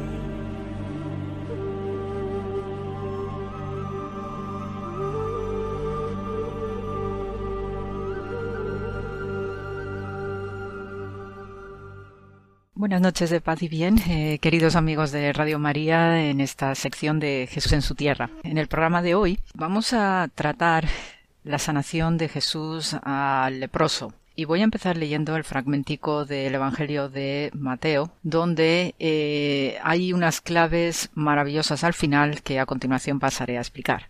Entonces, el fragmento de Mateo nos dice Cuando descendió Jesús del monte le seguía mucha gente, y aquí vino un leproso y se postró ante él diciendo Señor, si quieres puedes limpiarme. Jesús extendió la mano y le tocó diciendo Quiero, sé limpio, y al instante su lepra desapareció. Entonces Jesús le dijo Mira, no lo digas a nadie, sino ve, muéstrate al sacerdote y presenta la ofrenda que ordenó Moisés para testimonio a ellos. Esta última parte es clave para entender a qué se refiere Jesús con las ordenanzas de Moisés en la sanación de la lepra. La lepra en la antigüedad, eh, tanto próximo oriental como en otras partes ¿no? del mundo conocido antiguo, era una enfermedad gravísima. ¿eh? Además se presentaba de diversas maneras y así en el judaísmo lo tenemos en el Talmud, donde hay una descripción eh, literal de todas las manifestaciones que pasan por eczemas, por determinadas supuraciones en la piel también y de manera grave pues ya esas lepras donde sí se ven pues unos unos unas degeneraciones de la piel, ¿no? que hace que las personas eh, terminen falleciendo. Hay toda una tipología establecida en el Talmud para también poder abordar desde el punto de vista médico eh, la curación de estas lepras. También en esta antigüedad,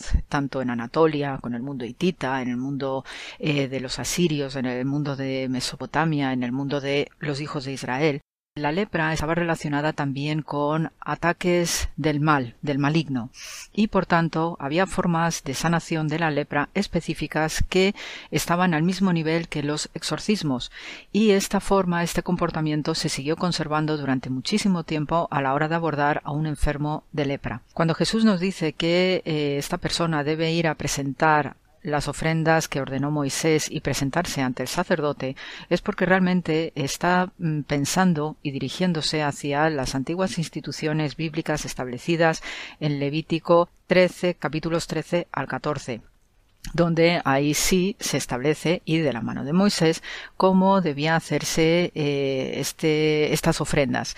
En la, en la ley de Israel había una doble distinción en la tipología de ofrendas. Estaban las ofrendas voluntarias que pasaban por el incienso, eh, ofrecer libaciones, ofrecer también las, eh, las ofrendas del pan, todo lo que tuviera que ver con las harinas y después están las ofrendas obligatorias y las ofrendas obligatorias son las que sirven para expiar los pecados. Eh, la lepra se consideraba conectada también directamente no solamente con posesiones malignas, sino también con pecados que el individuo cometía, que en mente judía pues siempre es una ofensa contra Dios, y por tanto, desde el punto de vista físico, manifestaba la acción pecaminosa a través de la enfermedad.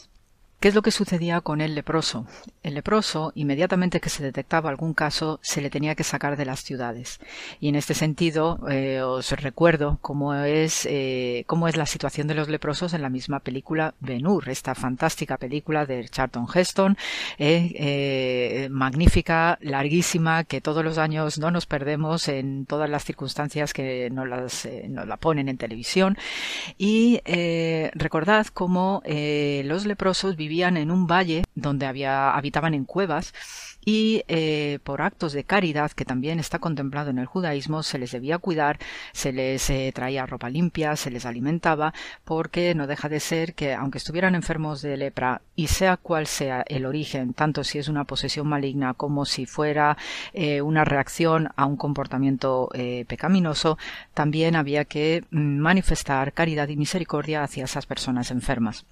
Entonces, en esta película Benur se ve clarísimo dónde estaban ubicados los eh, enfermos de lepra e inmediatamente pues se hacían todas las eh, prescripciones sanitarias o cordones sanitarios a la hora de dónde ubicar a los enfermos de lepra.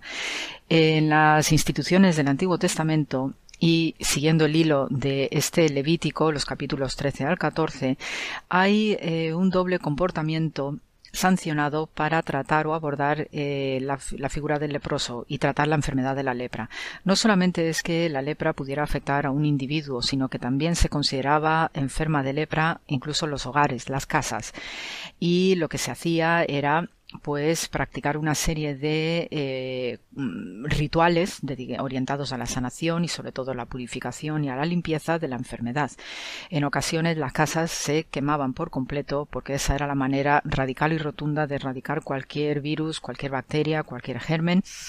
No así a los individuos, obviamente. Entonces lo que se hacía era una doble, eh, digamos, eh, formulación de cómo tratar eh, los lugares o los enfermos de lepra y la parte sacerdotal se encargaba de aplicar unos rituales específicos, que lo que hacían era rematar el comportamiento o el papel sanador de un personaje cualificado para ello. Normalmente la persona que se encargaba de sanar ¿no? al leproso, pues eh, solía ser una, una persona que tenía suficientes conocimientos médicos para aplicarlo, pero generalmente eh, se recurría a la figura de un profeta. Eh, técnicamente los profetas, eh, que son los que hablan en nombre de Dios, también podían tener estos roles o estos papeles de, de, curanderos o de sanadores, entendidos en el buen sentido de la palabra. Aquí no hay magias ni nada que se le parezca. Y estaba muy familiarizado con estas prácticas de tipo exorcista también en el conjunto en el lugar común cultural de todo el Próximo Oriente Antiguo. Eh, la figura del profeta siempre lo tenemos asociado desde el punto de vista del Antiguo Testamento, pues con los grandes, ¿no? Con Isaías, con Jeremías, con Ezequiel, con Amós, con Oseas, etcétera, etcétera. Pero también había eh, escuelas de profetas que han pasado pues eh, a veces desapercibido al ojo cuando leemos el texto bíblico y a veces sale algún nombre por ahí pero existían estas escuelas de profetas que eran digamos como eh, grupos profesionales dedicados a estos menesteres que no solamente pues iban recordando moralmente, espiritualmente cuáles eran las obligaciones de la sociedad, de los gobernantes, sino que también eh, acompañaban en las labores de sanación de estos enfermos específicos de lepra. Entonces, eh, el procedimiento, y según lo estipulado en el Levítico, era que al enfermo se le sacaba de la ciudad y es ahí donde el profeta sanador se encargaba de aplicar todos los tratamientos eh, necesarios para la curación física y el papel del sacerdote se encargaba desde el punto de vista ritual en aplicar todas aquellas fórmulas o prácticas que sirvieran para también la limpieza de la contaminación ritual que implicaba tener un leproso en una ciudad.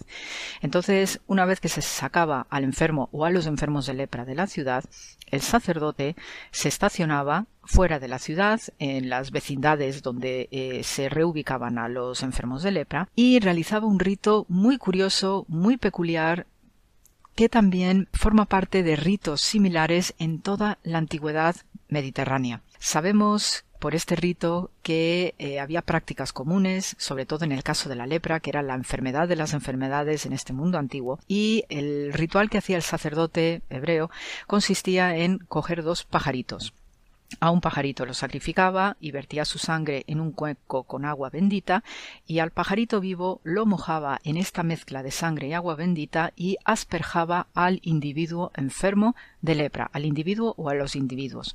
Es un ritual curiosísimo y eso lo hacía el primer día cuando se sacaba a estos enfermos de la ciudad.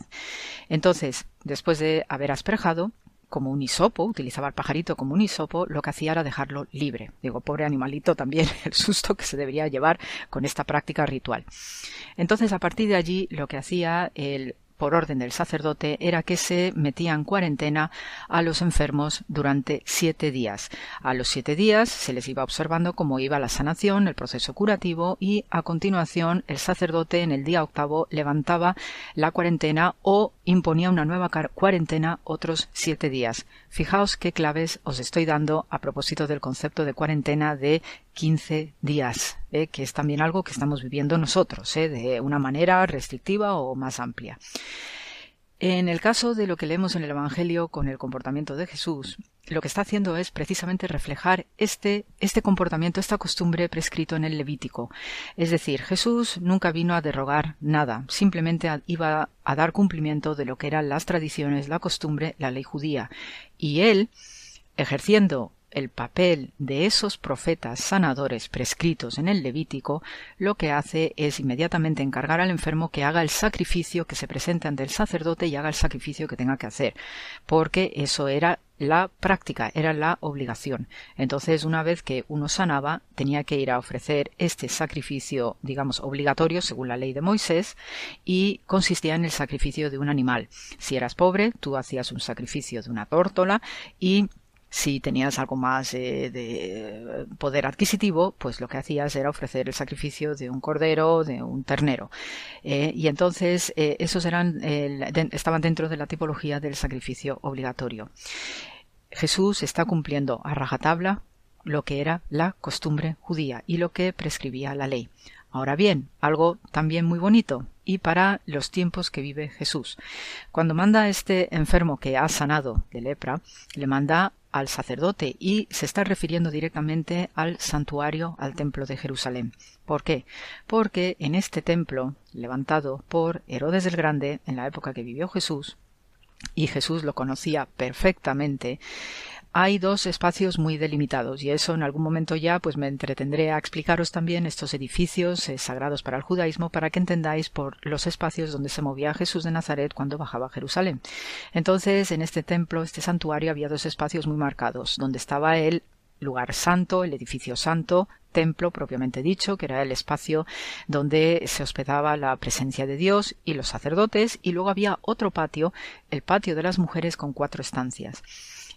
Una de estas estancias era la habitación de los leprosos. ¿Para qué servía esta habitación? Os acabo de comentar que había una aplicación de cuarentena sobre los enfermos de lepra. Entonces, cuando se sanaban, tenían que presentarse ante el sacerdote para dar fe de que habían sido curados. Y esta estancia en el templo de Jerusalén, que Jesús de Nazaret conocía perfectamente, era la estancia donde esperaba aislado el enfermo para que el sacerdote pudiera dar testimonio eh, de su sanación y recibir la ofrenda cruenta que debía hacer obligatoriamente la persona que había sanado de la lepra, ofrecer en forma de animalito grande o pequeño al sacerdote para terminar de rematar esta expiación, esta limpieza ritual de la enfermedad de la lepra. Son comportamientos muy específicos, muy especiales, y cuando uno lee en el Evangelio estos detalles, estas informaciones, como el Nuevo Testamento está escrito por judíos, por seguidores de Jesús, no necesitan añadir mayor explicación porque el que lo está leyendo sabe muy bien a qué se refiere y sobre todo estos comportamientos institucionales. Una vez sanado el enfermo de lepra, pues obviamente podía volver a su vida cotidiana, volver a sus familias y volver a recuperar su vida anterior con el trabajo en el campo, en la pesca o sus negocios en el comercio, lo que fuera. El caso es que hay un protocolo muy específico con el mundo de la lepra que tenía esta doble concepción como un ataque del maligno y se aplicaba un tipo de sanación que estaba relacionado directamente con los exorcismos o también se contemplaba como una falta de tipo pecado que el individuo en algún momento, pues por omisión o por error personal, habría cometido y entonces por eso enfermaba de la lepra. Y por eso hay este doble tratamiento entre la ritualidad del sacerdote y lo que es la sanación a través de un profeta. Así que fijaos qué historia tan chusca, tan eh, curiosa y sobre todo esta fase final de la sanación eh, en esta estancia solo para leprosos en el templo de Jerusalén que Jesús conocía perfectamente y estaba actuando como un judío respetando lo que prescribía Levítico, los capítulos 13 y 14. Así que hasta hoy en el programa de esta noche siempre con los buenos deseos de mucho ánimo, buen humor y nos vemos la semana que viene. Muchísimas gracias por la escucha.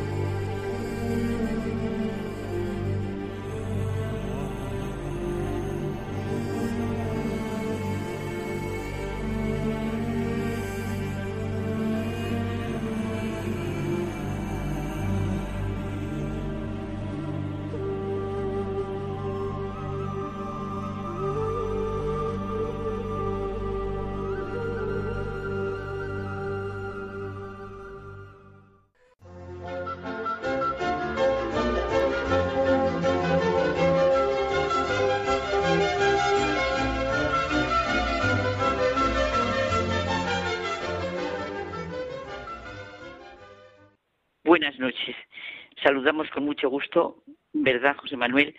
En esta fiesta tan bonita a todos los oyentes de Radio María en este programa tan entrañable como es Hay mucha gente buena.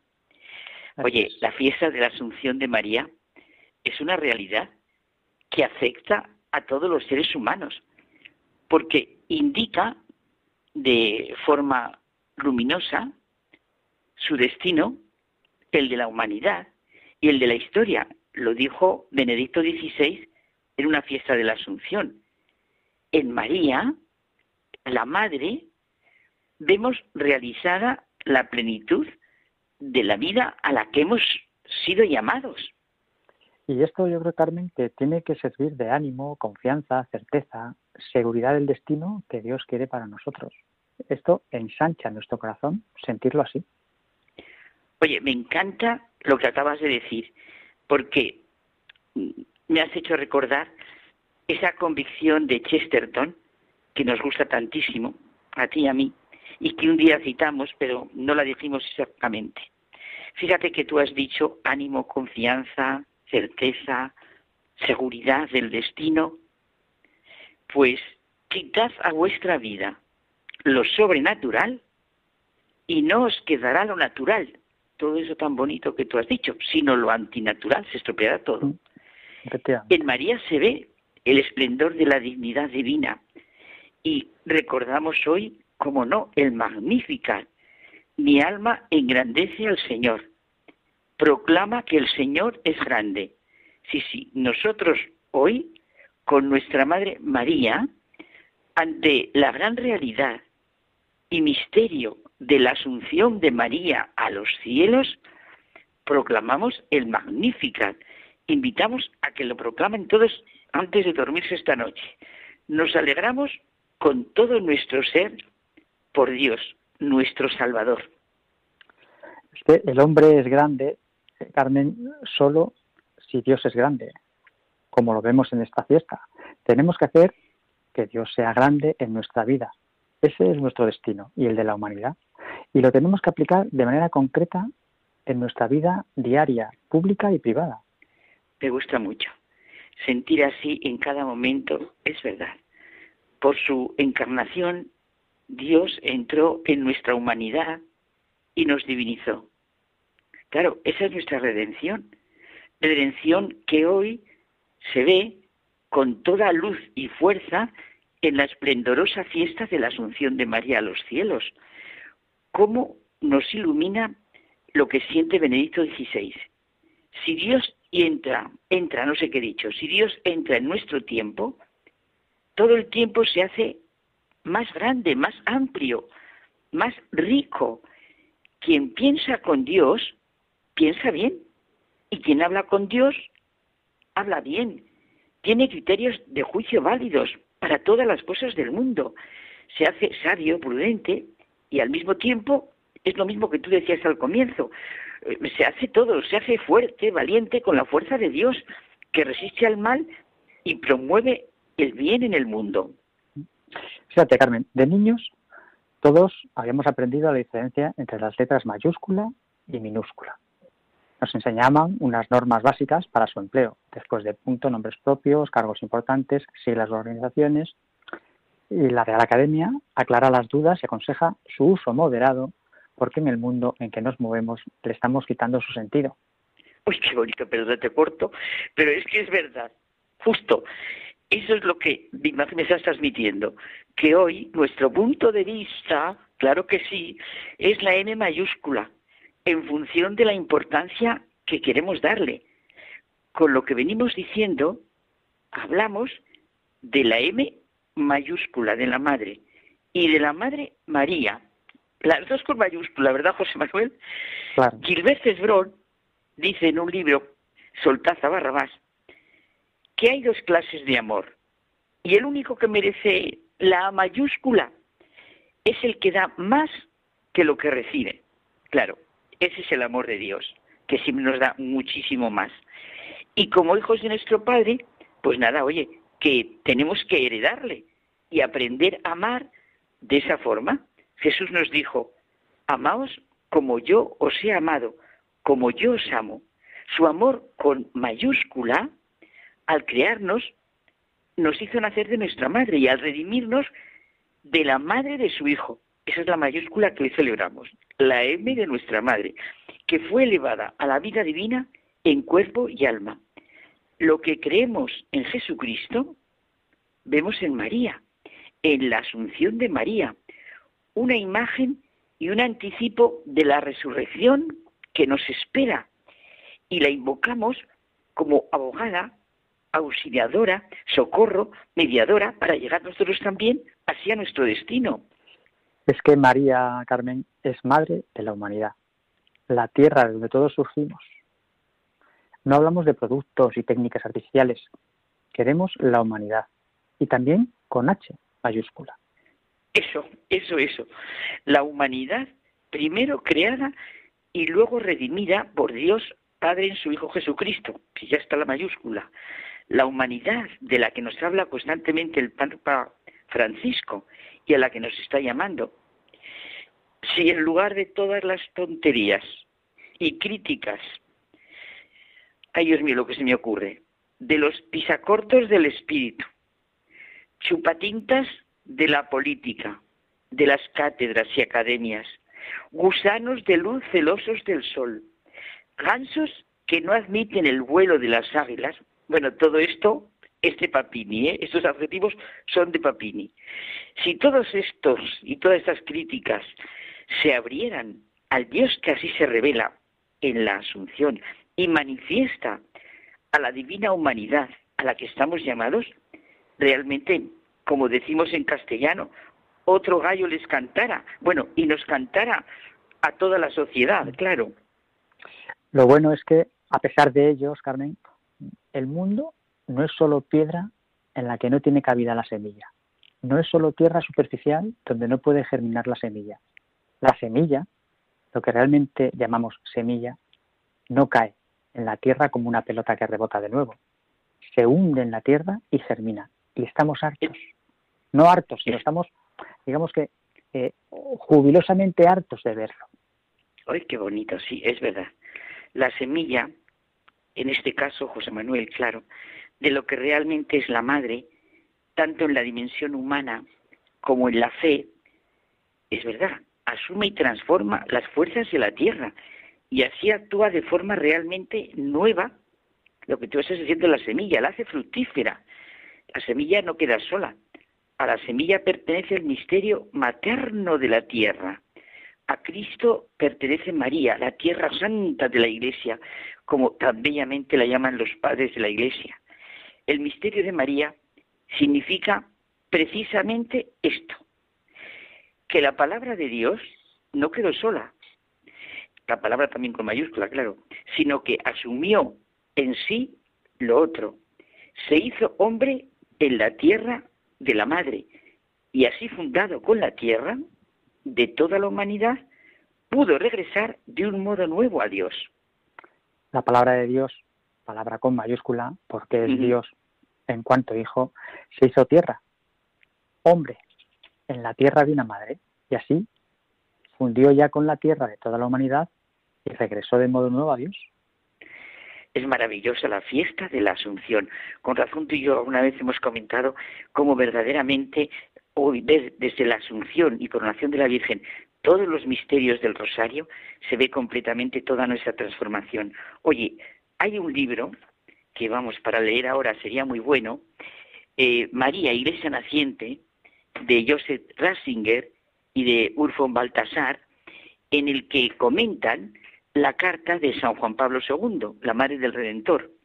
Oye, vaya tres faros de luz, ¿eh? Y nos dejamos llevar por cualquiera que ni ve, ni oye, ni entiende lo que realmente es la humanidad. Dejémonos llevar por estos faros de luz. La fiesta de la Asunción de María nos podía también, ¿no te parece?, como ayudar a sentir y vivir el credo, conscientes del Dios en el que decimos creer y las consecuencias de nuestra fe y esperanza. Fíjate, creo en Dios Padre, en Dios Hijo, en Dios Espíritu Santo, creo en la comunión de los santos, creo en el perdón de los pecados, creo en nuestra resurrección, en la vida eterna. ¿Qué te parece, José Manuel? Eh, pues me parece maravilloso, pero yo te digo que amén, porque ya nos tenemos que marchar. Pues nos vamos y seguimos nosotros ya para siempre con la fiesta de la Asunción en el corazón. Todo con mayúscula, como has dicho. Muy bien, Carmen. Buenas noches. Hasta la semana que viene.